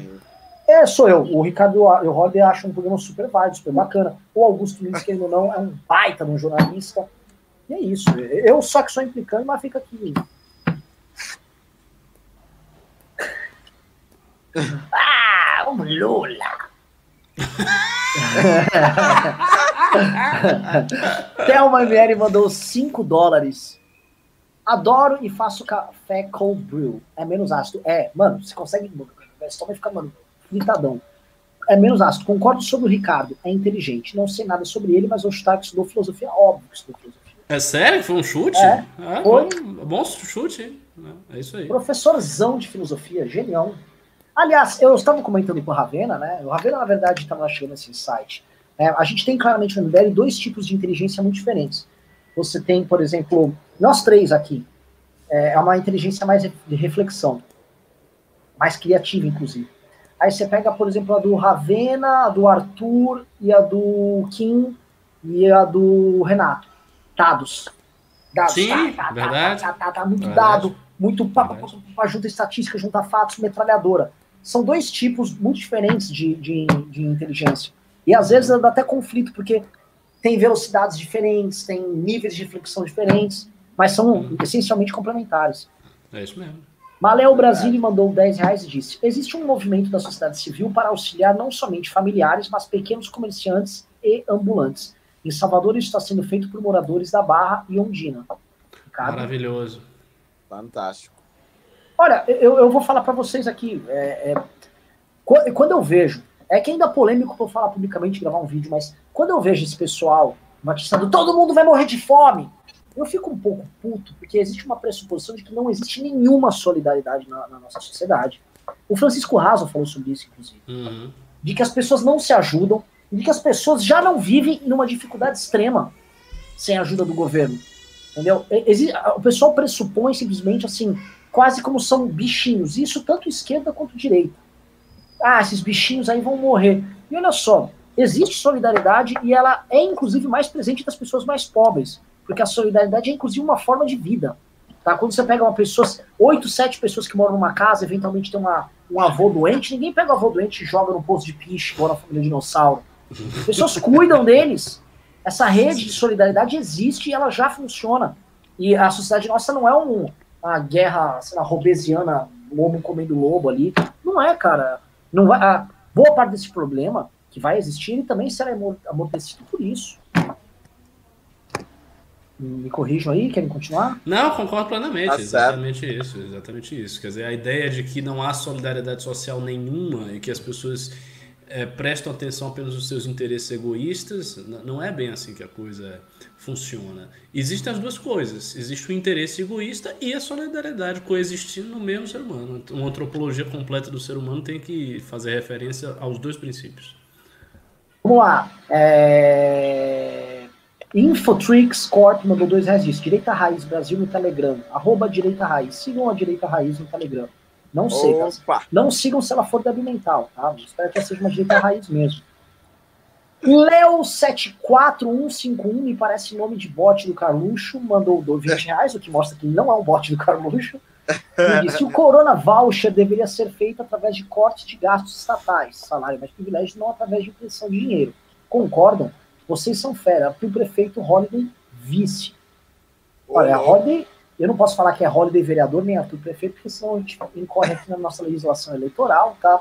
Mas eu posso falar que Arthur é pré-candidato a prefeito e eu acho que o Roda é pré-candidato a vereador, só posso dizer isso, tá? Soube é, pelas notícias, não tô falando para ninguém votar em nada. Tá? Eu vi é... por aí também, eu vi por aí. Eu também. Gosto muito, go, assim, gosto muito das pessoas deles, independente da candidatura deles. É... Sobre essa questão, vou passar a bola pro Holiday, que tem essa agenda muito forte de cortes e enfrentamento de privilégios, e que mete dedo na ferida na hora de peitar o vagabundo gastador aqui. Quero saber com você, Fernando Holliday. Você acha que esse modelo que a gente está. Porque assim, a gente só está falando do aumento de gasto, mas não estamos vendo como vamos pagar. Como você vê Sim. isso aí como homem público? É, não, de, de fato, acho que a gente deveria estar tá falando desses cortes, só que a nível federal a gente tem um problema que o, o, próprio Renan já falou aí, né?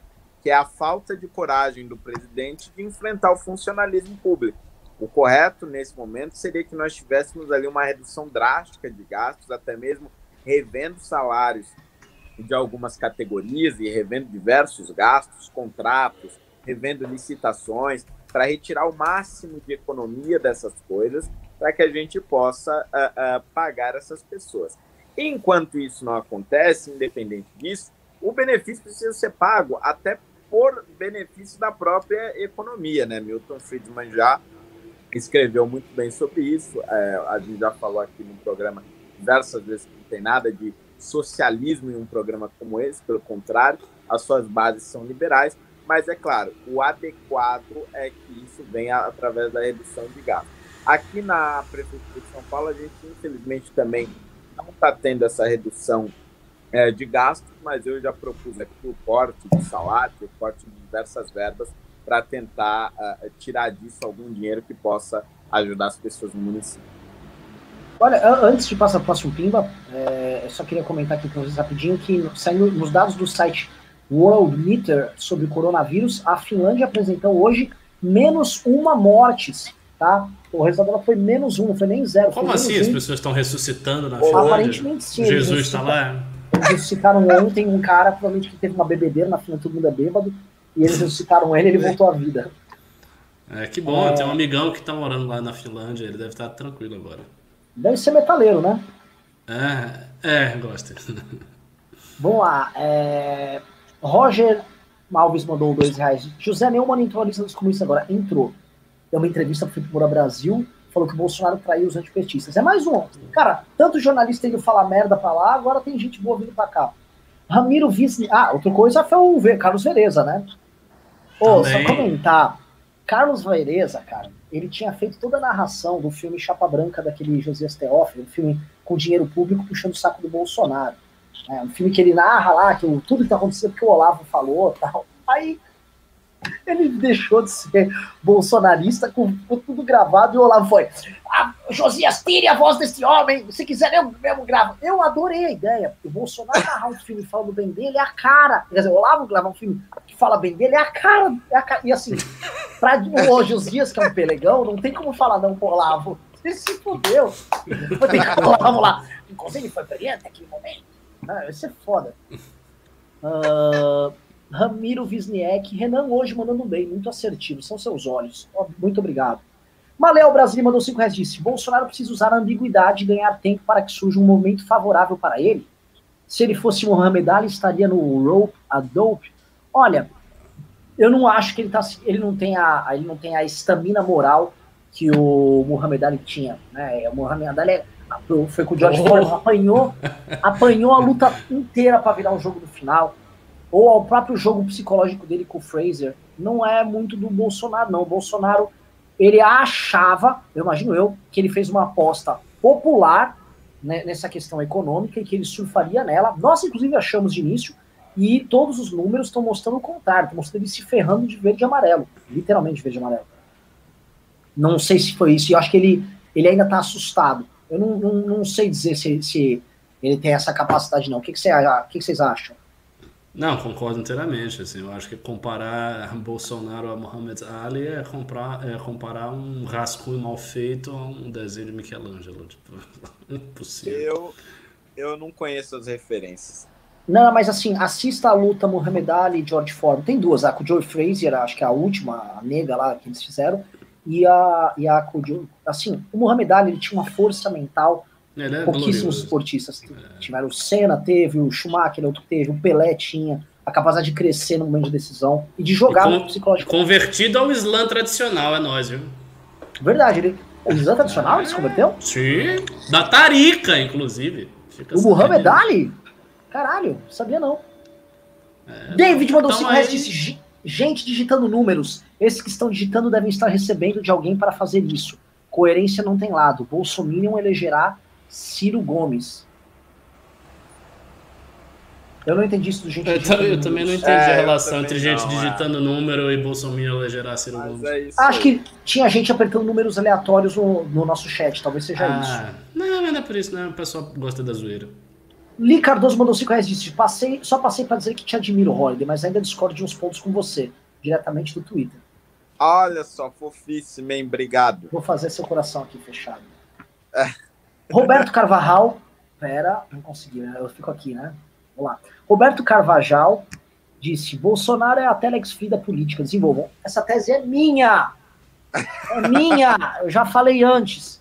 Falei que o Brasil, o, Bolsonaro é um esquema de pirâmide da Telex Free, que é o seguinte: você inventa uma narrativa e cria um sistema piramidal de enganar os outros. Então você ter uns influenciadores master, que você começa com o Olavo e tal, e você vai para os menores, Custer, Alan dos Santos, aí vai descendo Paula Marisa, Enzu, até chegar na tia do Zap na ponta. Todo mundo tem algum lucro político nessa história, mas ninguém tá vendendo produto nenhum e ninguém entrega nada. Uma hora as pessoas descobrem, ah, eu tava numa pirâmide. É isso, o Bolsonaro é a Telex. E assim, o brasileiro adora cair nisso aí. O brasileiro é pródigo em cair nessas merdas. Ramiro Wisniek mandou 10 reais e disse: O que salvou, salvo o governo até agora são nomes como Tarcísio, Mandetta, Moro, Paulo Guedes e Marcos, Pon- Marcos Pontes, não, né, pô? Ah, Esses pelo menos ele acha que a Terra não é plana, né? Já é alguma Verdade. coisa. É que Fato. Ele viu. Esses ministros técnicos são a esperança e fazem o governo. O Bolsonaro devia valorizá-los. Olha, você esqueceu a Tereza Cristina, que eu acho fabulosa. Você esqueceu o Braga Neto, que é um cara que está mantendo hoje um mínimo de sanidade no Poder Executivo. É, e é isso. Mas ótimo, ótima colocação. Eu acho o Marcos Pontes. É, ele literalmente foi colocado porque ele voou, voou de foguete uma vez. E. É, porque o Bolsonaro fala, tem um astronauta. Tipo, ninguém sabe, sabe o trabalho técnico dele. Tipo, ele era um astronauta. Ele é tipo aquele personagem da Turma da Mônica que era um astronauta. Vocês lembram? Que a função dele era ser um astronauta. Ele, ele ia, ele, tipo, ele ia no restaurante com traje de astronauta. O Bolsonaro Marcos Pontes, tipo assim, tem um astronauta aí, pô. Tem um astronauta. Tipo, pra quê? Sei lá, ele é um astronauta, pô. Vai resolver. Não é? Tiago Rubim Belotti mandou 20 reais. Parabéns pelas análises, Renan. O cara mais sensato do MBL junto com o Kim, na minha humilde opinião. Quando vem para deputado? Nunca! Nunca! Jamais! Muito obrigado, aliás, pelos elogios, agradeço demais. É, mas, assim, quem conhece o MBL por dentro sabe que eu nem de longe sou dos mais sensatos. Eu sou, assim, eu sou É, Muito criativo, mas- inteligente, agora sensato. Sa- ah, Não, cara, não, assim, bem distante do sensato. Luiz Nagata mandou 10 reais. Que venha Ciro 2022, amigo. Jesus. É, a é gente o tá dando risada, a gente tá dando risada, mas a situação é triste, porque isso aí vai começar a pulular. Mas já tá. Eu fiz uma thread sobre questão de reindustrialização, É, que é urgente a direita tratar disso, né? Porque a mundo inteiro já começou a tratar. Cara, minha thread, ela foi compartilhada por ciristas, e muitos ciristas nos comentários. Parabéns, Renan, muito bom. Vamos dialogar. Por quê? Porque essa porra desse cara tá virando alternativa, sim. Porque o discurso dele nesse momento, onde os gastos públicos muito inteiro vão aumentar, e as pessoas vão falar de SUS e tal, vão dar. E assim, nós odiamos o Ciro Gomes, tá? Só pra ficar claro. Ah, aliás, vocês estão sabendo o que, que o Ivo Gomes fez? Não, O quê? o que foi? O irmão do Ciro Gomes, o Ivo Gomes, ele foi numa, numa empresa. Prestem atenção. Como, Outro irmão dele? É, cara, é, Tem é uma família gigante, uma revolucionária, família de é. oligarca no Nordeste, É, é cheio de é. irmão. Ah. Aí o Ivo Gomes, ele fez o seguinte, uma empresa de lingerie, a Diamantes Lingeries, grande, Instagram com 600 mil pessoas. Ele mandou colocar um interventor na empresa de lingeries, e agora a lingerie, a empresa produz máscaras, e é o seguinte, eles estão autorizados a contratar, usar o caixa da empresa, usar tudo. O interventor é um ex-sindicalista, que é o secretário do trabalho da cidade. E aí o cara tá indo lá, vai assumir a empresa dos caras, as pessoas não podem fazer nada, e, o, e ele disse que vai produzir máscara, ou seja, é um caso bizarro. Economia nazista. Então, e isto é realmente a economia nazista. Os caras fizeram exatamente isso. O cara nomeava o interventor, ele ia na empresa, produzia os materiais de guerra e o proprietário, ó, pau no seu cu, a gente vai dar um dinheirinho pra você, não fale muito não, senão você morre. Pois é, É e isso. assim, Só ele não tá tem a paz da morte. Ele, no, no decreto, solta. Já estão afastados os administradores. Eu acho que isso sim, isso será derrubado na justiça rapidamente, que é uma loucura. mas mostra muito bem a sanha desses caras e como seria o comportamento da família Gomes caso estivesse no Brasil aqui nessa crise. Porque eles perseguem adversários políticos, e eu não duvido, eu já vou, eu já entrei em contato com, com, com o Matheus, líder do MBL lá do Ceará, para checar como é que é o status político dessa empresa. A chance de ser um adversário político da família Gomes no município sendo acossado por eles é enorme. Enorme. Mas falei isso só para dizer que o Ciro Gomes, a despeito de ser uma família de malucos, ele, diferente de praticamente todos os outros candidatos para 2022, ele soltou uma lista de coisas que ele faria caso fosse o presidente da República, muito diferente do Bolsonaro, e concordo com 60% vai, das coisas que ele disse. Triste, né? Pois é. é Herman Rorschach. Opa, é do. Porra, do Gibi lá, cara, maravilhoso. Watchmen. Do Watchmen mandou cinco reais disse: Como vocês enxergam a falta de governabilidade do Bolsonaro e a ausência de destreza dele de permitir que seus ministros trabalhem decentemente? Essa pergunta é para Ricardo Almeida. Ah, como é que eu enxergo? Eu enxergo como um, um, quase um dado da natureza. Quase você dizer que o céu é azul, que a chuva cai para baixo.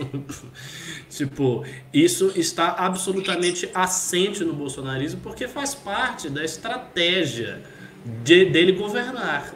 É aquilo que a gente falou anteriormente no News. Ele governa por meio da ausência de destreza. Ele governa criando para si uma imagem de alguém que está sendo perseguido e acossado pelo sistema que está dentro do seu próprio governo e que não deixa ele fazer nada porque o sistema não quer que ele faça nada. Basicamente isso. É de cair o cu da bunda, né? Basicamente é... o cara declara: eu sou incompetente, eu sou um homem fraco, não conseguido dirigir meu próprio governo, não consigo criar é, uma estrutura política mínima para que eu possa ter o básico da governabilidade, e aí então eu vou lucrar politicamente denunciando isso. Não, Porque não passa assim. como incompetente, ele passa é. como o último dos honestos que é sabotado é. por uma estrutura apodrecida. Riso, eu vou fazer o seguinte, estão assim, ó, quem mandou pimba mandou, quem não mandou não manda mais. Porque senão a gente vai ficar até amanhã, o programa tá maravilhoso, o público tá quente, audiência, eu tô me sentindo a última cloroquina do, do pacote, tá? Mas, senão eu, nós, nós temos que trabalhar ainda. O Rafael Castro Stefano mandou 10 reais disse: Bolsonaro é tipo Michael Scott do The Office, excelente referência. Só ideia bosta infantil, porém ele não é engraçado que nem o Steve Carroll. Falando sério, Bolsonaro está no quadro de líder de culto, não acho? Olha, cara, alguém, vocês dois assistiram The Office já? Não. Eu não. Tá, eu vou pedir para todo mundo, a começar por vocês dois, meus amigos. Assistam, é, tá nas duas, assim, na minha lista de três séries favoritas, uma delas The Office. Para mim, a melhor série de humor da história. Assim, é muito, muito, é exageradamente bom. Maravilhoso. Michael Scott é um tipo chefe. Ele é o Bolsonaro mesmo. Só que assim, ele é, ele é do bem. Uma coisa que muda o Michael Scott, o Michael Scott é um cara bonzinho. Mas de fato, ele basicamente é um meme ambulante na própria empresa e a empresa anda a despeito dele. E ele, inclusive, é oposição à própria empresa várias vezes. gente. É perfeito. Assim, melhor analogia, acho que eu vou gravar um vídeo sobre isso. Perfeita analogia. É bom, é bom assunto pra vídeo. Falando sério, Bolsonaro está no quadro de líder de culto, não acham? Uh, o Ayan diria que sim. É, eu não o sei. Ayan se... tem uma longa e complicada tese a respeito disso. Leu toda a bibliografia do mundo sobre esse assunto. Mas eu não sei. A, a minha impressão pessoal, eu não li ainda o livro dele, que eu, ele ainda vai lançar o livro dele. Eu acho que é uma noção muito. Ela, ela é mais restrita a noção de seita para ser aplicado aplicada a um, a um líder político. É a minha impressão. Mas, enfim, ele tem a bibliografia do mundo inteiro aí, eu devo estar errado, ele deve estar certo. Pois é, o, o, eu acho o seguinte, líder de culto ele não é porque o Bolsonaro não é líder de nada. O Bolsonaro é um objeto de culto.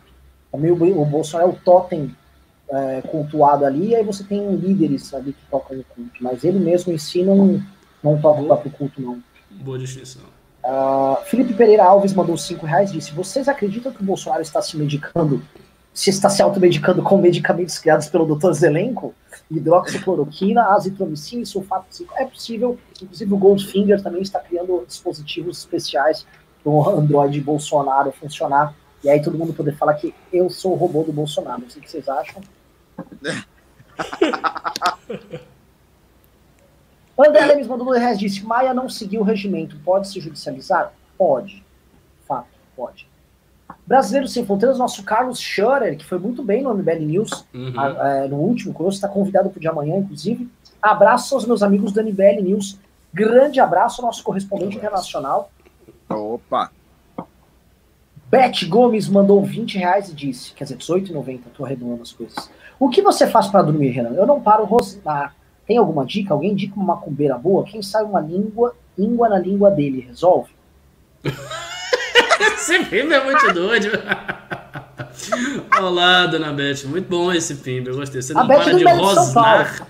De rosnar ou de roncar? Porque, assim, se você tá rosnando, tem alguma coisa estranha em você, viu? Tem aquele filme A Profecia, que é um filme de terror, que, que o menino, assim, era meio misturado com, com capeta, é um negócio meio um cachorro e tal. Eu acho realmente que você deve procurar auxílio espiritual forte aí, porque a situação não está boa. Hugo Bustamante mandou dois reais e disse: orações e melhoras ao Boris Johnson, Deus guarde. Tá braba a situação dele, hein? Eita, Foi é pra UTI. né? Foi pra UTI. Sabe que entubaram? Nossa. Cara, E a sei, rainha? velho. E a rainha, cadê? Na Filho rainha forte. fez pronunciamento no domingo. É, Essa, essa Mano, velha é reptiliana essa mesmo. não velha é muito possível, pô. forte. Mulher Vocês não viram? Não é um ser humano. pronunciamento. Vocês não viram o pronunciamento dela no domingo, velho? Inteirona, assim, ó. Inteirona, É. plena. Como se tivesse plena. seus 30 anos de idade. Aí no final ela chegou e disse: É, é só uma gripezinha. É, ela Little falar. flu, baby. Ela, eu acho que assim, ela já matou o corona ali, tá, tá resolvido. Impressionante. Impressionante. É, André Lemes mandou 5 reais e disse: A Associação Médica Europeia só autorizou a cloroquina em casos onde há comprometimento pulmonar irreversível, quando a eficácia é quase nenhuma. Temos que ver aqui, não tenho informações sobre isso, mas se você falou, eu levo como verdade. Maléo Brasília mandou 5 reais e disse: Se Osmar Terra virar ministro, virará o meme. Pegue uma Michelle e ganhe um ministério. Nossa, É, e Boris Johnson foi pra UTI, se essa moda pega. Pô, Olha- é uma, é uma transição boa essa aí, uma transação alta, né? Pega a Pois Michelle é, e vá pro Pois é, ministério. pois é. Isso quer dizer que o Bolsonaro seria um cuck, como eles gostam de falar lá, e o Osmar Terra um shed. Aham. Ah, Marcelo Spinetti mandou 54,90. Muito obrigado. Pimbaralho aqui do Marcelo Spinetti. valeu, Marcelo. e não falou nada. Muito obrigado. Michael Siqueira mandou 5 reais e disse: Estou sozinho, me belinizo o talo, nu e com pote de manteiga. Um abraço. É. Não é repetido esse? É, eu já tinha lido porque eu tinha ficado chocado. Eu só vou fazer um pequeno comentário sobre esse pimba aqui, tá? Eu lembro que nos anos 90, vocês não vão lembrar, na MTV tinha um pequeno quadro que chamava Garoto Enxaqueca. E ninguém vai lembrar do Garoto Enxaqueca, tá? mas ele era um garoto que tinha enxaqueca o tempo todo em inglês. É Garoto Enxaqueca é Migraine Boy, Migraine Boy, Migraine, Migraine, Migraine, Migraine. E aí uma vez tinha um episódio que ele encontrava um outro garoto, ficava o menino chamando Garoto Enxaqueca, Garoto Enxaqueca, Garoto Enxaqueca. Aí o Garoto Enxaqueca não aparecia. Aí aparecia um cara lambendo uma barra de manteiga. Aí o cara, quem é você? Ué, eu sou o garoto manteiga. Aí ele, mas por que você tá vindo aqui? Ah, você não tava me chamando? Não, eu chamei o garoto enxaqueca. Eu falei, ah, é que eu achei que você chamou o garoto manteiga. E eu achei aquilo uma piada nonsense. E eu fiquei com aquilo, aquilo marcou muito minha adolescência. Só depois de entender o inglês, que marcam sua adolescência. É. Muito bom, o cara. manteiga. E eu fiquei com aquilo assim, garoto manteiga. Só depois de mais velho eu fui me tocar que assim, Migraine Boy é a garota enxaqueca. E Butter Boy seria garoto manteiga, mas o cara é o Margarine Boy. Então faz sentido, Migraine Boy, Migraine Boy, Migraine Boy. Aí o outro é Margarine Boy, Margarine Boy, Margarine. Então na verdade fazia sentido, ele tá lambendo uma barra de margarina. Né? É isso, nem sei porque eu falei disso, tem a ver com manteiga, mas é fato. Frícia Soboro mandou 20 reais disse: Sobre o pimba do impeachment, Renato Azevedo listou 12 crimes de responsabilidade. O Pavinato também já disse que há. Acho que nunca houve clima político tão propício a isso quanto agora. Vamos esperar o quê? Corpos empilharem? Mano, não fica afrontando a gente. Que isso? A pior coisa é ficar, mano, afrontando. Tudo afrontoso com o. É que ele já é de casa, né? Você tá, você tá afrontoso. Você quer o quê? Esculachar que a gente não tá pedindo impeachment do cara? Calma, meu irmão. Calma, meu irmão. Às vezes você tá, você tá vindo com a farinha, o bolo tá pronto ali atrás. Não sei. Cara, fala que a gente vai esperar corpo empilhar, mano. A gente tadinho aqui, tudo fudido aqui com o MBL perdendo a arrecadação. Maléo Brasil mandou 5 reais disse: Se é para o bem de todos e felicidade geral da nação, diga ao povo que Mandetta fica. Mandetta disse que fica, né? Não sabemos até quando. Lucas Áustria mandou 5 reais e falou: Mandetta fica com o ministro da saúde. Diz Mourão entre. Opa! Aí é novo, hein? Às vezes isso significa muita coisa, o Morão falar que significa. É. Clivian Borges mandou 5 euros, isso dá 60 reais. Não, 30 reais. Muito obrigado, Clivian. Anderley Pastrello mandou 5 reais disse: Que cloroquina nada, o que cura é creolina Pearson. E Vomec também, já é remédio de gado. Pois é, cara, a piada já tá pronta. Realmente tem alguns estudos na Austrália muito preliminares também que mostram que Ivomec, que é, uma, é um remédio usado para parasitose em gado, vem funcionando lá com coronavírus. Sério? É, aí usar Ivomec, que é uma, um remédio pagado, aí eis a grande ironia, o Bolsonaro salvar a- o Brasil com um remédio pagado. Aí, cara, tá escrito nas estrelas, o homem realmente é ungido. Toma chá de Inclusive, o. Mandetta tava falando disso no, no trecho da entrevista Sim. que a gente exibiu ali. Maleu Brasil mandou 10 reais e disse: Essa seria para Ravena, mas o turno é de vocês. Em meios bolsonaristas se comemora o que seria uma evolução lenta da epidemia do Brasil em relação às estimativas iniciais. Algo de real nisso? Cara, algo de subnotificado nisso.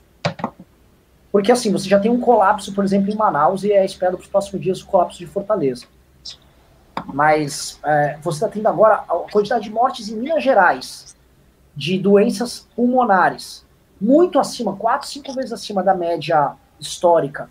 Ah, é porque agora todo mundo está morrendo de, de doença pulmonar do nada? Ou será que não foi testado e as pessoas estão morrendo? Só, só- se fosse contar essas mortes em Minas Gerais aí, a gente tinha só em Minas Gerais, para colocar na conta no Brasil, pelo menos mais umas 120, 130 mortes. É, a gente tá de um, um quinto aí do, do total de mortes. Um estado. Leandro Coller mandou 5 reais disse: o Mandetta continua a diminuir o Zanotto nas entrelinhas, ao invés de tratar abertamente da questão. Assim ele fortalece as teses bolsonaristas. Sei não. Querem comentar? Cara, eu Não. nem sei quem é esse Zanotto aí. eu Zanotto é um médico, um professor da USP que está defendendo o uso da cloroquina em determinadas condições, especialmente numa questão pré-internação. Tá? É, o Mandetta defende que isso seja discutido na comunidade científica. A questão não é usar no Eu, por mim, sei lá, eu não sou médico, mas se não tem um efeito colateral, deixa eu usar. Eu sei que eu tô falando merda, porque eu não sou médico e eu não posso ficar entrando em área que eu não, não manjo, ainda mais nessa área. Mas o, o- a questão toda é o seguinte: esse assunto está sendo usado como desculpa para uma tomada de posição política. Esse professor Zanotto está sendo usado para defender uma narrativa. É isso. Ah, caralho, o José Cândido Nóbrega mandou 54,90. Caralho! Ô, louco. Salvando a lavoura aqui. Minha preocupação é que as ideias extremistas do Bolsonaro acabem distorcendo a visão de direita novamente no Brasil perante a opinião pública. Ah, essa Elas já distorceram. Você tá preocupado? Já, já aconteceu. Já aconteceu. A, a visão da direita do Brasil já está distorcida. Na realidade, agora a única coisa que nos resta é catar as ruínas da direita após o governo Bolsonaro e tentar reconstruir alguma coisa com elas. É isso. Posso falar? Hoje, nós não temos muito o que fazer enquanto movimento de direita do que, por exemplo, apoiar essas medidas para agora e apoiar o funcionamento, apoiar o Estado, o Estado de Direito, apoiar que esses benefícios cheguem às pessoas, beleza. Agora, acho que o MBL, enquanto movimento de direita, tem que apresentar uma alternativa política econômica para que o Brasil saia da crise. Qual a alternativa que a gente vai dar? Que não seja repetir chavão, tá? Não vale repetir chavão. Tipo, ah! Vou acabar com o fundo partidário e tirar o Brasil da crise. A gente vai ter que vir com uma alternativa mesmo, e eu acho que a reconstrução da direita no Brasil passa necessariamente por isso. Ah, Moisés Guedes mandou 5 reais e falou: Bolsonaro está com tanta raiva do Mandetta que é capaz de até colocar ele no Supremo no lugar do Moro.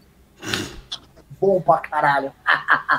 eu posso falar? É capaz do turma do Centrão gostar, que são amigos do Mandetta. Eles, opa!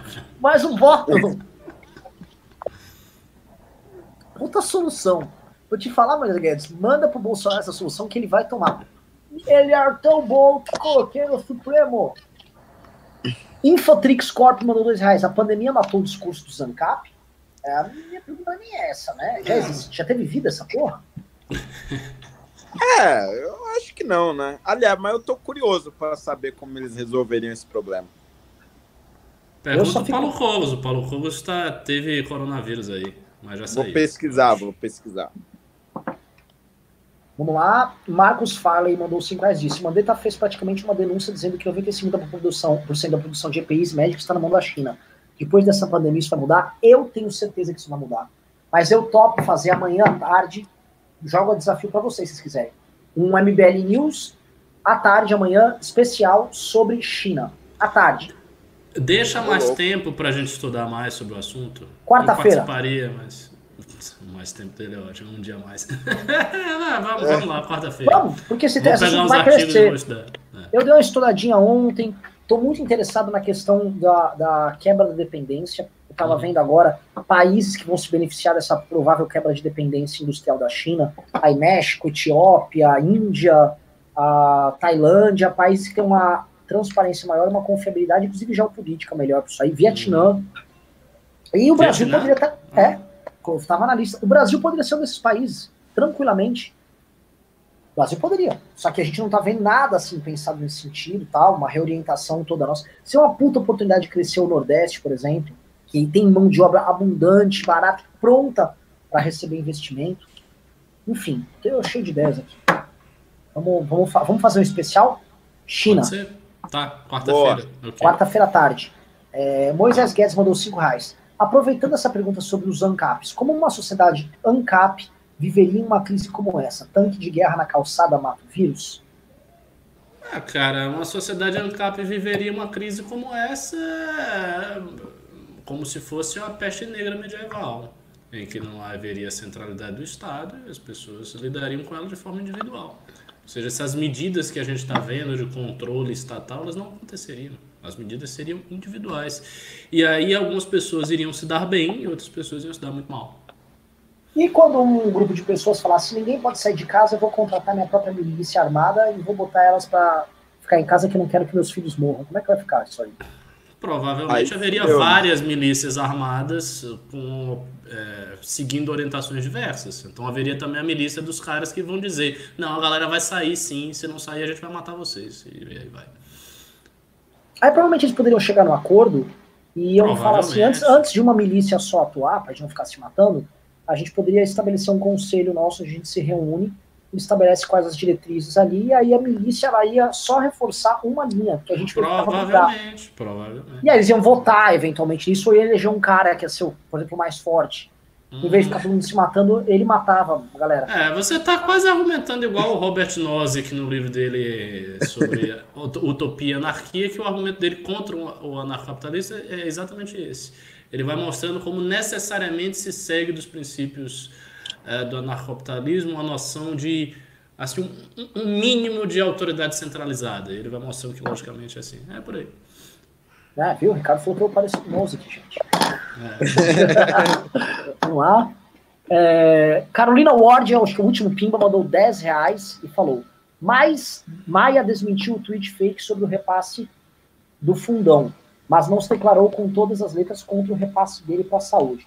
A esperança perde. Quem eu acho que não há muita esperança, não. Se haveria esperança, eu vou falar aqui para vocês, tá? Se as eleições deste ano forem canceladas. Se cancelarem Sim. as eleições deste ano, Aí o fundão entra no orçamento do ano que vem. E aí o orçamento previsto neste ano poderia ser tranquilamente usado. Verdade. Felipe Santos mandou cinco reais e falou: a TV Aratu em Salvador está divulgando pequenos negócios de graça. Nessa crise podemos ver quem está pelo povo ou apenas babando o bozo. Ricardão, lúcido com o U trocado pelo V para ficar bem. Valeu. Contra, é nóis. Contra, contra o mundo moderno. moderno. Vamos lá, tem mais sete pimbas, vou ler aqui, vamos lá. Lucas Gavani mandou cinco reais e disse: Bolsonaro chega com força política em 22 para se candidatar. Caso não, Moro seria opção. Bolsonaro, a meu ver, ainda é o favorito. É, ainda. É, eu acho que tudo vai depender aí é, do resultado econômico, né, e de como a gente vai sair dessa crise do corona. Uh, Yuri Cordeiro mandou dois reais e disse: nem o Bolsonaro é bolsonarista. Na verdade, ele é e não é ao mesmo tempo. Lulu, Lulu do Gério Moro Santos mandou 10 reais disse: Renan, apenas doei para te dizer que te amo. Adoro seus cabelos bagunçados. Olha, Olha só. Todo mundo me zoa. Coisa, assim como hein? zoam o Guga Chakra. Mas tem quem goste. Tem quem goste. Tá? Isso dá um ar de. Eu nem uma rebelião. É, é como se fosse uma loucurinha, assim. Ele é meio desajustado, meio atrapalhadão. E essa também... pessoa tem um sobrenome ilustre aí, Moro. Olha só. Verdade. E Santos também, de Renan Santos. Né? Olha só. É. Marcelo Santos mandou dois reais disse: Rainha toma, uma, toma um cálice de formol todo dia. Pois é. eu digo mais, eu digo que formol toma um cálice de rainha todo dia. Cláudia Maria mandou cinco reais e disse: Qual a opinião de vocês sobre a postura dos Estados Unidos em monopolizar os insumos médicos, incluindo a acusação de pirataria moderna? Já foi comentado. Já foi comentado, mas é o seguinte: tá e tá rolando brabo. A, o nível de quebra de, de contratos uh, na política externa, isso ainda vai ser tratado quando essa crise passar. Diz que o Macron, assim, uma, que lá na França tá morrendo proporcionalmente muito mais que os Estados Unidos. Já se virou recordista. E o Macron, esperando o respirador chegar, comprou, pagou, os Estados Unidos tirou a compra e foda-se. Tipo, ele que, que acabou, virou, virou mundo cão ali. Né? E o Trump, que é. O Trump, ele fez pro eleitor dele o que se espera dele, America First, que é o argumento do Trump. Só que na comunidade internacional, eu isso acho ainda que, vai dar eu falar. acho, é, eu acho que isso é uma estupidez do Trump. Assim, isso é uma estupidez porque os Estados Unidos têm alianças com muitos países. Os Estados Unidos é uma potência global, pô. Ele não, é um, um, país isolado, tipo um, uma ditadura isolada e que só precisa olhar os seus interesses. Isso aí vai dar um problema sério. Os países todos vão começar a desconfiar da, da, da segurança que os Estados Unidos promete, vai ser uma merda. Isso tem muito a ver também com o coisa que vários estão falando, do Guim falou, do fim dos Estados Unidos como potência e muito mais dos Estados Unidos, potência única, né? E os Estados Unidos visto como uh, uma potência voltada para si, para a proteção dos seus interesses, que é o que o Trump está fazendo, menos como o policial do mundo. Porque o cara que é o soft power também, o cara bacana que ajuda os outros, não é. O Pedro me mandou um vídeo de uma chinesa falando isso. É, nos filmes de ação de Hollywood, quem salva o mundo é sempre o americano. Nessa treta aqui, o americano tá cuidando é dos americanos e ó, só. Tá? É. Não que a gente não. É problema deles. Ninguém tá pedindo também os Estados Unidos salvar no fim do dia. Mas também não vem da, não vem da gato por lebre, né? Acho que a postura do mundo com relação aos Estados Unidos vai mudar. Uh, Johnny Stark mandou parabéns, garotos. Hoje todos brilhantes. Muito obrigado, Johnny Stark. Eu nunca sei, tem um outro Johnny Stark aí, ou, ou, que, é, que também não sei quando dizer meu pai, talvez aqui seja meu pai e não saiba. Às vezes é um cara, falou, mano, o Renan falou eu sou pai dele. Coisa estranha. Anderley Pastelo mandou 5 reais e disse: Para entender como é complexo para a academia médica homologar um tratamento novo, assistam o filme que conta uma grande história, O Óleo de Lorenzo. Quem assistiu já esse filme? Eu já assisti há muito tempo. Esse Eu filme é assisti. antigo. Eu era criança quando eu vi esse O. Holiday tinha que assistir, que é um filme bonito. Mas mais do que um filme bonito, é um filme que envolve comida italiana. E aí eu gosto. E eu cozinho com muito azeite. E no óleo de Lorenzo, é, o azeite de oliva ele faz parte da solução ali. Eles meio que vão descobrindo meio que sem querer. E, enfim. E aí eles criaram um tratamento envolvendo azeite, envolvendo até tomate e tal. E, enfim, eu falei, caralho, mano, eu com certeza não vou padecer daquela doença, porque, mano, eu, eu realmente como muito azeite. Acabou o riso. Caralho, falta o último. A Brito mandou 5 reais falou: saiu na Folha agora que ele tinha sido demitido. Quais as consequências de dois impeachments seguidos? Ih, pessoal, na prática, não sei quais são as consequências. Acabou os pimbas. Acabou os pimbas. Olha aí. E olha, estamos terminando o programa aqui, cara. Com agora com quase 900 pessoas. Mas tava com Pô! 1.200 a 10 minutos Caramba. atrás. Péssima audiência. Que que é isso? Pra quem ficou até o fim, tá? Olha, só para responder o Adiel. É, quais as consequências de dois impeachments seguidos? Nós não tivemos, assim, pelo menos na história do Brasil aí dos últimos 50 anos, dois impeachments, um atrás do outro, né? A gente teve uma renúncia do Jânio seguida de um. Um Do um golpe Ah. ali com o Jango, né?